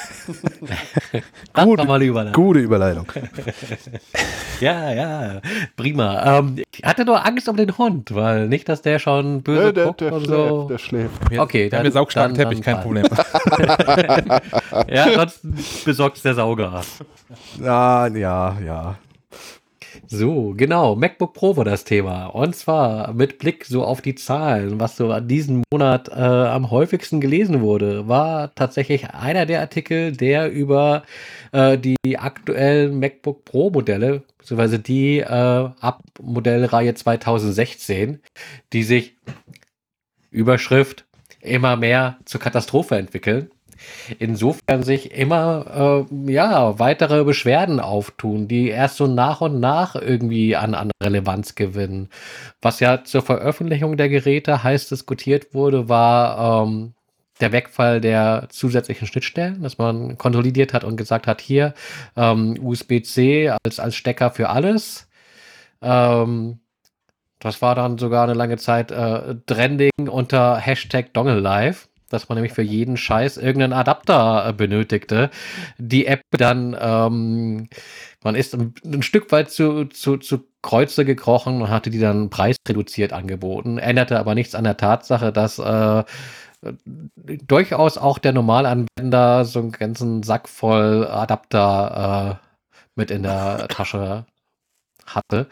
Ähm, das war einer der Kritikpunkte. Ein zweiter Kritikpunkt, der eigentlich auch schon äh, mit Erscheinen der Geräte klar war, war ähm, der begrenzte Arbeitsspeicher, der auch nicht ähm, selbst zu erweitern war, weil fest verlötet. Ähm, das war in dem Modell 2016 auf 16 Gigabyte, glaube ich, beschränkt. Mit mhm. äh, dem äh, derzeit aktuellen Modell kannst du immerhin optional auch 32 Gigabyte hoch, aber halt auch das nur quasi ähm, als, als Build to Order und äh, auch nicht irgendwie selbst aufrüstbar.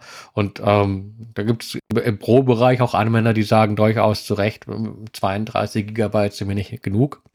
Ähm, und was auch noch ein Kritikpunkt war, ähm, relativ früh ähm, also zu Erscheinen der Geräte war die neue Tastatur äh, mit deutlich weniger Hub, mit neuer Mechanik dahinter, Butterfly äh, Mechanik, so eine Scherenmechanik, die weniger Hub hat und dadurch auch weniger Platz beansprucht. Das heißt, äh, dadurch, dass die Geräte äh, ja immer dünner werden sollen, hatte man halt eben auch an der Tastatur ein bisschen rumgeschraubt. Das eine ist, dass sich das Tippgefühl durchaus verändert hat. Ähm, dazu können vielleicht auch, auch die Kollegen Möller und, und, und Schack noch was zu sagen, weil die eben auch auf den Geräten tippen. Ähm, schwerwiegender ist, dass die Tastatur auch empfindlich ist gegenüber Staub, der ähm, durch eine mangelnde Versiegelung der, der Tastenkappen irgendwie drunter geraten kann und ähm, dann Tasten anfängt zu blockieren oder diese ausfallen lässt.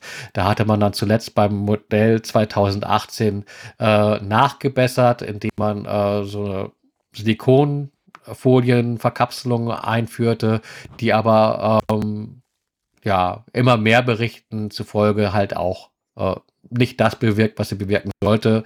Heißt, es gibt immer noch Tastaturausfälle. Ähm, da halt eben auch relativ wenig elegant, ähm, meinem Verständnis, Topcase getauscht werden. Da wird nicht nur einfach an der Tastatur geschraubt, sondern das ist dann wirklich eine, eine ein bisschen größere Reparatur.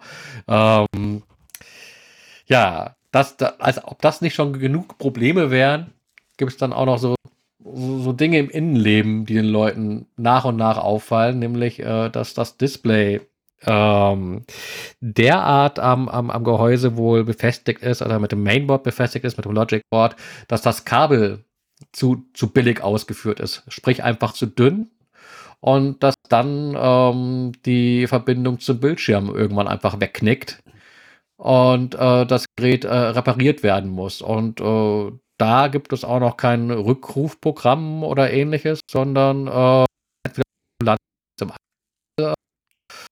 angewiesen oder mu muss gucken, wo man bleibt, weil das eben auch keine günstige Reparatur ist, obwohl in die mehrere, in dem Bereich von mehreren hundert Euro liegt. Und ähm, ja, so, so sammelt sich äh, immer mehr an auf der, auf der Liste der Gründe, warum ähm, die, die aktuellen MacBook Pro-Generationen ähm, ja, Probleme bereiten und nicht so beliebt sind, vor allem beim, beim, beim Pro-Publikum. Ähm, ja, ich weiß nicht, ob wir da seitens der Redaktion was dazu tun können. Ich glaube, äh, wie gesagt, die beiden Kollegen ähm, waren, waren durchaus zufrieden mit ihren Geräten, hatten da auch noch irgendwie keine Ausfälle oder, oder sonstiges zu berichten? Ich, ich zumindest nicht. Ist bei dir irgendwas kaputt? Nö, läuft alles wie geschmiert. Ich, die Tastatur, ja, sie ist natürlich anders. Und, hm, ja, aber ich mag es. Ich, ich mag die auch. Also ich war vom, vom ersten Tag an, also als sie diesen Butterfly-Mechanismus in das äh, MacBook, Das war das ohne, MacBook. ohne Namenszusatz gebaut haben, Ah, war cool. war ich da schon, schon Fan von. Ähm, können für mich ein bisschen leiser sein noch. Ich mag gerne Dinge, die keine Geräusche machen. Deswegen mag ich Steine und keine Menschen. ähm, Nein, im Ernst. Also ich, äh, ich könnte ein bisschen leiser sein vom, vom, vom, Anschlag her, aber ähm, ich tippe da, tipp da sehr gerne drauf. Aber ich kann natürlich verstehen, dass es ähm, eine Katastrophe ist, dass äh, wirklich viele Menschen Probleme mit der Tastatur haben. Also gar nicht mal von der, vom Gefühl her, sondern tatsächlich mechanische Probleme mit der Tastatur haben. Ähm, vor allem, weil sowas ja immer passieren kann. Also, ne, dass, da- dass da Dreck drunter kommt, das kann jederzeit passieren. Was machst du denn halt mit deinem zweieinhalbtausend, dreitausend Euro MacBook, ähm, wenn es aus der Garantie raus ist? Das ist aber das Problem. Da müsste Apple ähm, ein, ein auf, auf unbeschränkte Zeit oder unbestimmte Zeit laufendes Reparaturprogramm für ausrufen, meines Erachtens. Ja. bin ich bei dir. Ja, bei mir ist eigentlich auch alles okay. Ich mag die Tastatur auch, bin aber derjenige, der, ähm, Achtung, euer Lieblingswort, das Gerät meist im Clamshell-Modus betreibt. Heißt äh, zugeklappt äh, mit externer Tastatur und ähm, ja, ich vermute, dass mein Problem, das ich mit dem Gerät zuletzt hatte, auch daher rührt, ähm, dass ich es zugeklappt äh, betreibe, nämlich dass sich vermutlich Wärme drin gestaut hat. Äh, und deshalb äh, wohl infolgedessen alle Batterien aufblähten. Äh, Alle? Was allerdings, äh, genau, also nicht nur eine Zelle, sondern komplett alles. Das merkte man dann so, als das äh, Gerät beim Tippen so anfing äh, zu wippen auf dem Tisch, weil Naja, du bist ja aber eine Beule hatte. Bist ja nicht weltweit der Einzige, der das machen wird. Der so arbeiten wird. Ver vermutlich nicht, genau. Ähm, ich war überrascht, aber es wurde auf Gewährleistung äh, getauscht. Ähm, ein bisschen überrascht war ich dann tatsächlich auch davon, dass äh, so viel getauscht wurde, nämlich äh, sowohl das äh, Top Case als auch das Bottom Case. Also im Prinzip ist äh, nur äh, Originalteil das Display und das Logic Board. Ähm, ansonsten alles getauscht, obwohl nur der Akku defekt war und die Bodenplatte eine, eine kleine Delle hatte. Ähm, sprich auch Trackpad und Keyboard. Und ich denke immer so ein bisschen, okay, äh, mag zwar vielleicht äh, kosteneffizienter sein mit Blick auf die Arbeitszeit, aber ähm, ist das wirklich nachhaltig? Dann die Teile wieder refurbished aufgearbeitet und landen dann wieder äh, in den Reparaturen? Das weiß ich selbst nicht genau. Wisst ihr da mehr? Ich, ich glaube, also ja, also Apple recycelt ja relativ viel und, und verwendet auch vieles in, in so Refurbished-Dingern. Aber ich glaube, wenn, ich kann mir nicht vorstellen, dass äh, vielleicht sogar beschädigte Teile äh, weiterverwendet werden. Also weil die, die werden sich ja, äh, dein, dein, dein Mac hat sich ja offensichtlich mechanisch verformt, sonst hättest du es ja nicht gemerkt, dass er, dass er wackelt und kippelt. Und ich, ich würde davon ausgehen, dass das dem, dem Recycling-Prozess zugeführt wird und nicht in einem anderen MacBook irgendwie weiterlebt. Ja, ich glaube auch, dass man bei dir so viel getauscht hat, um auch Folgeschäden zu vermeiden. Also wenn der Akku gegen, gegen die Tastatur gedrückt hat, nicht, dass sie die Akkus tauschen und der Rest des MacBooks so bleibt und du in zwei Wochen deine ausfallende Tastatur hast und dann äh, unzufrieden das Ding dann noch wieder wegschicken musst oder so. Also Ja. wäre auch Vielleicht auch das. eine Idee, dass das daran irgendwie liegen könnte. Ja, Ich vermute halt tatsächlich, dass das irgendwie mit, mit, mit äh, Kostenoptimierung zusammenhängt und das natürlich leichter ist, äh, eine ganze Bauteilgruppe zu tauschen, als da jetzt irgendwie die Tastatur noch rauszuschrauben und wieder in einen neuen Metallrahmen zu setzen, etc. pp. Weil äh, da versuch, verursachen wir vermutlich die, die Arbeitskosten mehr an Aufwand, als äh, da einfach das neue Teil herzunehmen. was mich halt interessieren würde, also ist das neue MacBook wirklich so viel schlechter als die alten Modelle oder fällt es einfach mehr auf oder schreien die, die betroffen sind, lauter? Ähm, also es war ja schon immer so, dass wenn wir ein komplettes Redesign von einem Produkt haben, dass man eh schon immer eigentlich auch bei jedem Hersteller gesagt hat, warte die erste Generation mal ab. So Kinderkrankheiten, die dann erst wirklich in der Massenproduktion auftreten, sind dann weg nach der zweiten, dritten Generation. Ähm, also dass das auch MacBooks betrifft, ist irgendwie schon klar. Aber ist das wirklich so, dass es mehr ist als früher? Ich glaube, die ist auch komplexer auch geworden, ne? Ja, Also auch, also auch gemessen an Laptops sind einfach mehr Teile drin, die vielleicht auch einfach sensibler sind und ähm, also gerade ne, so äh, diese neue Tastatur. Apple hat inzwischen bauen eigene Akkus in komischen Formaten und Formen ein. Ähm, sie haben diese diese ähm, die, die Touchbar mit drin, die jetzt soweit ich weiß keine größeren Probleme bisher verursacht. Sie wird ja auch Fällt, genau, fällt auch keinem auf, weil Wie soll sie Probleme verursachen? Die ist fabrikneu bei den meisten. ähm, dass es auch damit zusammenhängt, aber ähm, na, es häuft sich ja auf jeden Fall. Also das ist das Problem. Und es scheint auch so zu sein, ähm, dass Apple gerade diesen Tastatur, äh, dieses Tastaturproblem nicht in, nicht in den Griff bekommt. Also bei der ersten Generation geschenkt, das fällt dann halt irgendwann mal auf. Und das in der zweiten Generation nicht repariert ist, ist dann wahrscheinlich auch noch normal, weil das alles schon fertig produziert ist und es sich äh, nicht machbar ist, weder, weder logistisch noch finanziell wuppbar ist, das alles mal durchzutauschen. Aber jetzt bei der dritten Generation, zweieinhalbten Generation von diesen Tastaturen. Und offensichtlich ist es bisher ja auch noch nicht wirklich behoben. Man liest da weniger von meines Erachtens. Das heißt, die neue Generation scheint da weniger anfällig zu sein, aber dass es behoben ist, würde ich auch noch nicht sagen. Und es summiert sich halt auf. Ne? Es sind so viel, es sind viele Kleinigkeiten da drin. Und ich glaube, das ist eher das Problem. Ja, und da- der Preis. Ne? Also Ja. das MacBook ist ja nun wirklich kein günstiges Pro, ist kein günstiges Gerät mehr. Also war es ja eh nie, aber die Preise sind ja auch da nochmal ordentlich angezogen und ich bin einfach bei 3000 Euro deutlich weniger fehlertolerant, als ich das bei 500 Euro wäre. So. Ich glaube, das ist auch noch ein entscheidender Punkt. Ich wäre auch da viel pingliger und würde viel häufiger Sachen zurückschicken oder mich beschweren oder mich drüber aufregen. Das war noch ein guter Punkt, weil es in der Regel, also die meisten davon, die meisten verkauften MacBook Pros werden tatsächliche Arbeitsgeräte sein. Genau. Das heißt, du kannst die auch nicht mal einfach so zur Reparatur geben und Ja. drei Tage darauf warten, bis sie wiederkommen. Ja, weil was machst du dann? Ja. Auf dem iPhone arbeiten geht nicht. Nee, nicht mal auf dem iPad in den meisten Ja, Fällen. eben, genau. Nicht mal das. Ja.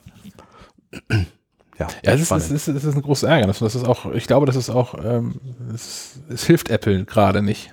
Apple sollte versuchen, da nicht in irgendeinen Strudel weiter reinzugeraten, denn Qualität ist äh, so der Punkt, der, der Apple stark macht und der die hohen Preise rechtfertigt. Wenn sich dann natürlich irgendwelche iPad Pro Modelle, da sind wir wieder beim Pro, irgendwie verziehen und schief und, äh, na, schief und krumm ist übertrieben, aber verziehen. Dann MacBook Pro Modelle Probleme haben. Das, das ist einfach nicht gut. Nee. Zumal wir ja vorhin schon den Punkt hatten, Apple war mal bekannt dafür, dass die zehn Jahre problemlos laufen und nichts haben. So. Und wenn das nicht mehr gegeben ist, kommen wir wieder an den Punkt, dass die Preise schwierig werden. Ja. Genau. Ansonsten, wir haben, wir haben, Unabhängig davon, unabhängig davon, ähm, wie, wie groß das Problem tatsächlich ist, äh, wie verbreitet es ist, trifft es einfach auf äh, einen Nährboden momentan, ähm, der halt Kritik an Apple äh, gedeihen und sprießen lässt. Äh, auf, auch auf diesem besagten Artikel bei uns äh, gab es auch äh, eine ganze Menge an Kommentaren. Einige, die äh, Apple in Schutz genommen haben, was auch immer wieder mal passiert, aber eben auch viele, die, die unzufrieden waren, aber gar nicht jetzt äh, aufgrund dieses einen Produktes, sondern so allgemein mit, ja, ach, aber Apple ist ja auch nicht mehr das, was es mal war. Es hat so ein bisschen den Mythos verliert es gerade. Das ist eine gefährliche Sache. Ja, weil dadurch verkauft Apple ja nun mal einfach seine Sachen. Ja. Der Fetisch der Ware, wie es bei Marx schon hieß. Ja, und vielen, vielen, viele Menschen erliegen ja also in, in, der, in derselben Spur äh, ja auch so eine Art Stockholm-Syndrom. Ne? Also wenn ich jetzt schon, wenn ich schon für teuer Geld irgendwas gekauft habe, völlig egal was, dann muss das auch gut sein. Auf jeden Fall, ja. Also auch in der, in der Vorstellung. Ne? Ja, Gar nicht natürlich, Anspruch natürlich. Her, sondern weil ich das für viel Geld gekauft habe, ist es gut. Mhm. Und kommt dann da auch relativ schnell ins Argumentieren. Und gleichzeitig ist natürlich Apple auch nach wie vor sehr, sehr gut da drin, äh, mit, mit ihren Geräten und, und Produkten Emotionen zu verbinden. Also man kommt, also äh, nicht ohne Grund sind ja relativ viele Menschen sofort in so einem, so einem Verteidigungsmodus, wenn man irgendwas gegen Apple sagt. Mhm. Mhm.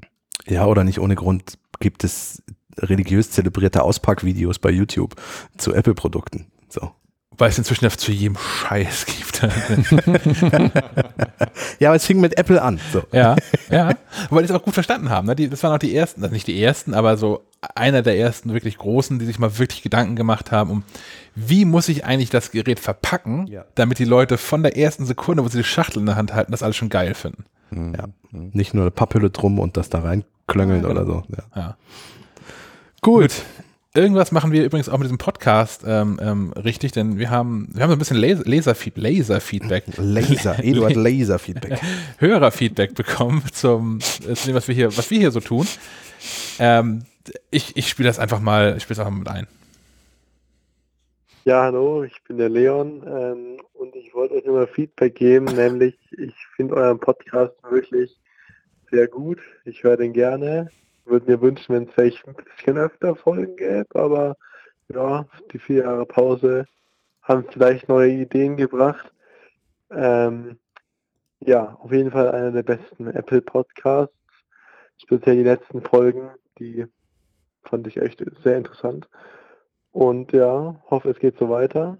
Und das war gerade meine neue Apple Watch übrigens, die ich ja von eurem Podcast die Idee habe. Also ähm, ja, fleißig weiter so und äh, man hört sich dann wieder. Ciao. Eine Korrektur, wir sind der Beste. Wir sind nicht einer der Besten. Wir sind der, der beste Apple Podcast.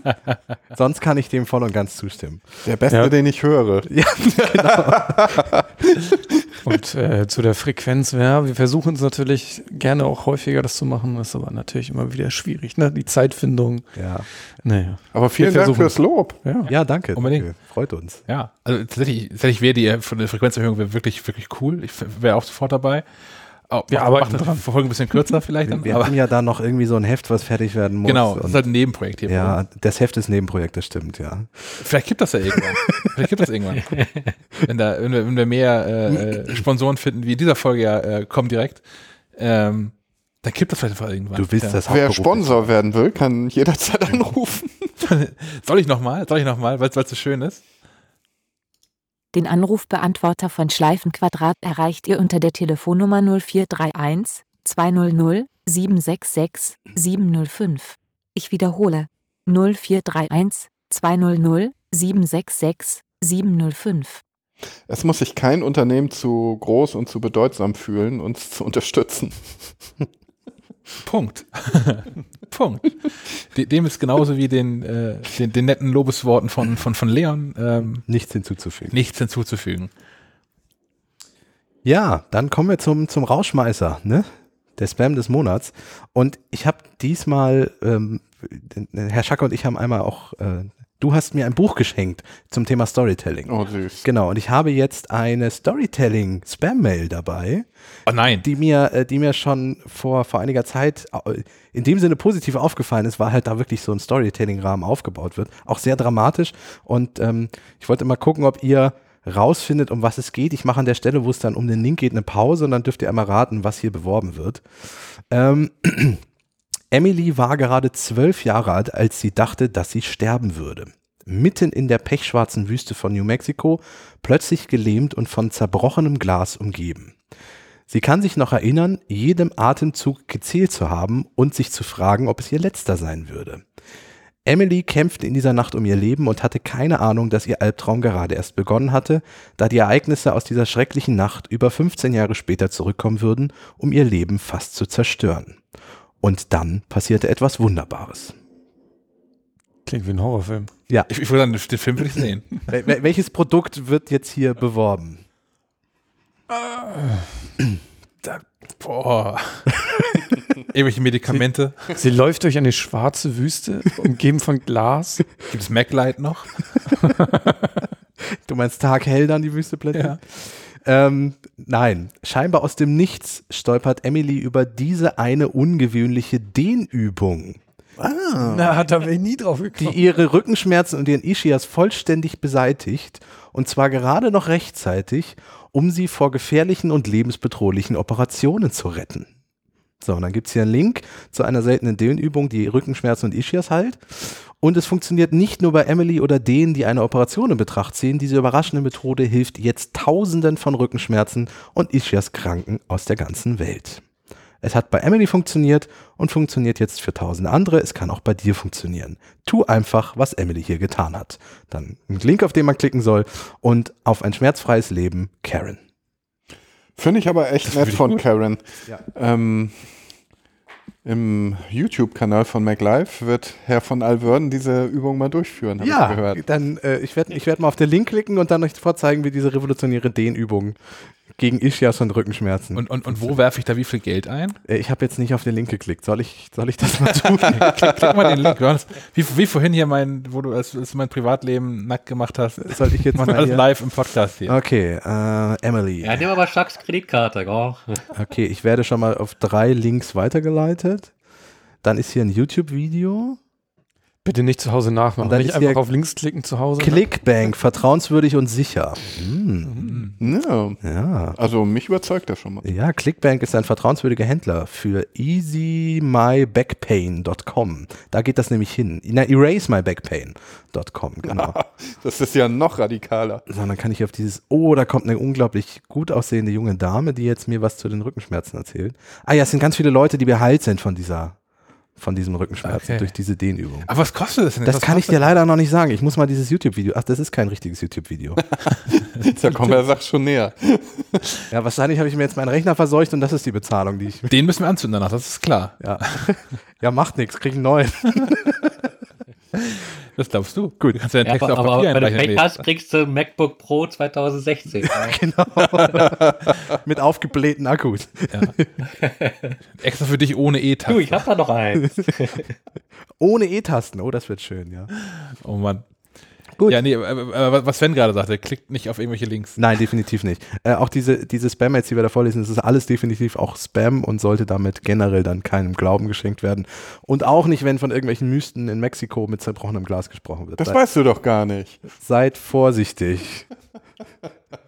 Gut. Löschen. Auch, auch, Löschen. auch dem ist, glaube ich, nichts hinzuzufügen. In diesem Sinne, äh, vielen Dank fürs Zuhören und bis zum nächsten Mal. Macht's gut. Auf Wiedersehen. Oh, ich wollte mir schon die Kopfhörer abreißen, aber dann hören wir. So, jetzt soll ich doch nochmal reinhusten. danke, danke. Ohne. Mute-Taste. Ich kann auch mal. Nur weil wir nicht mehr aufnehmen, wird das nicht leiser, wenn du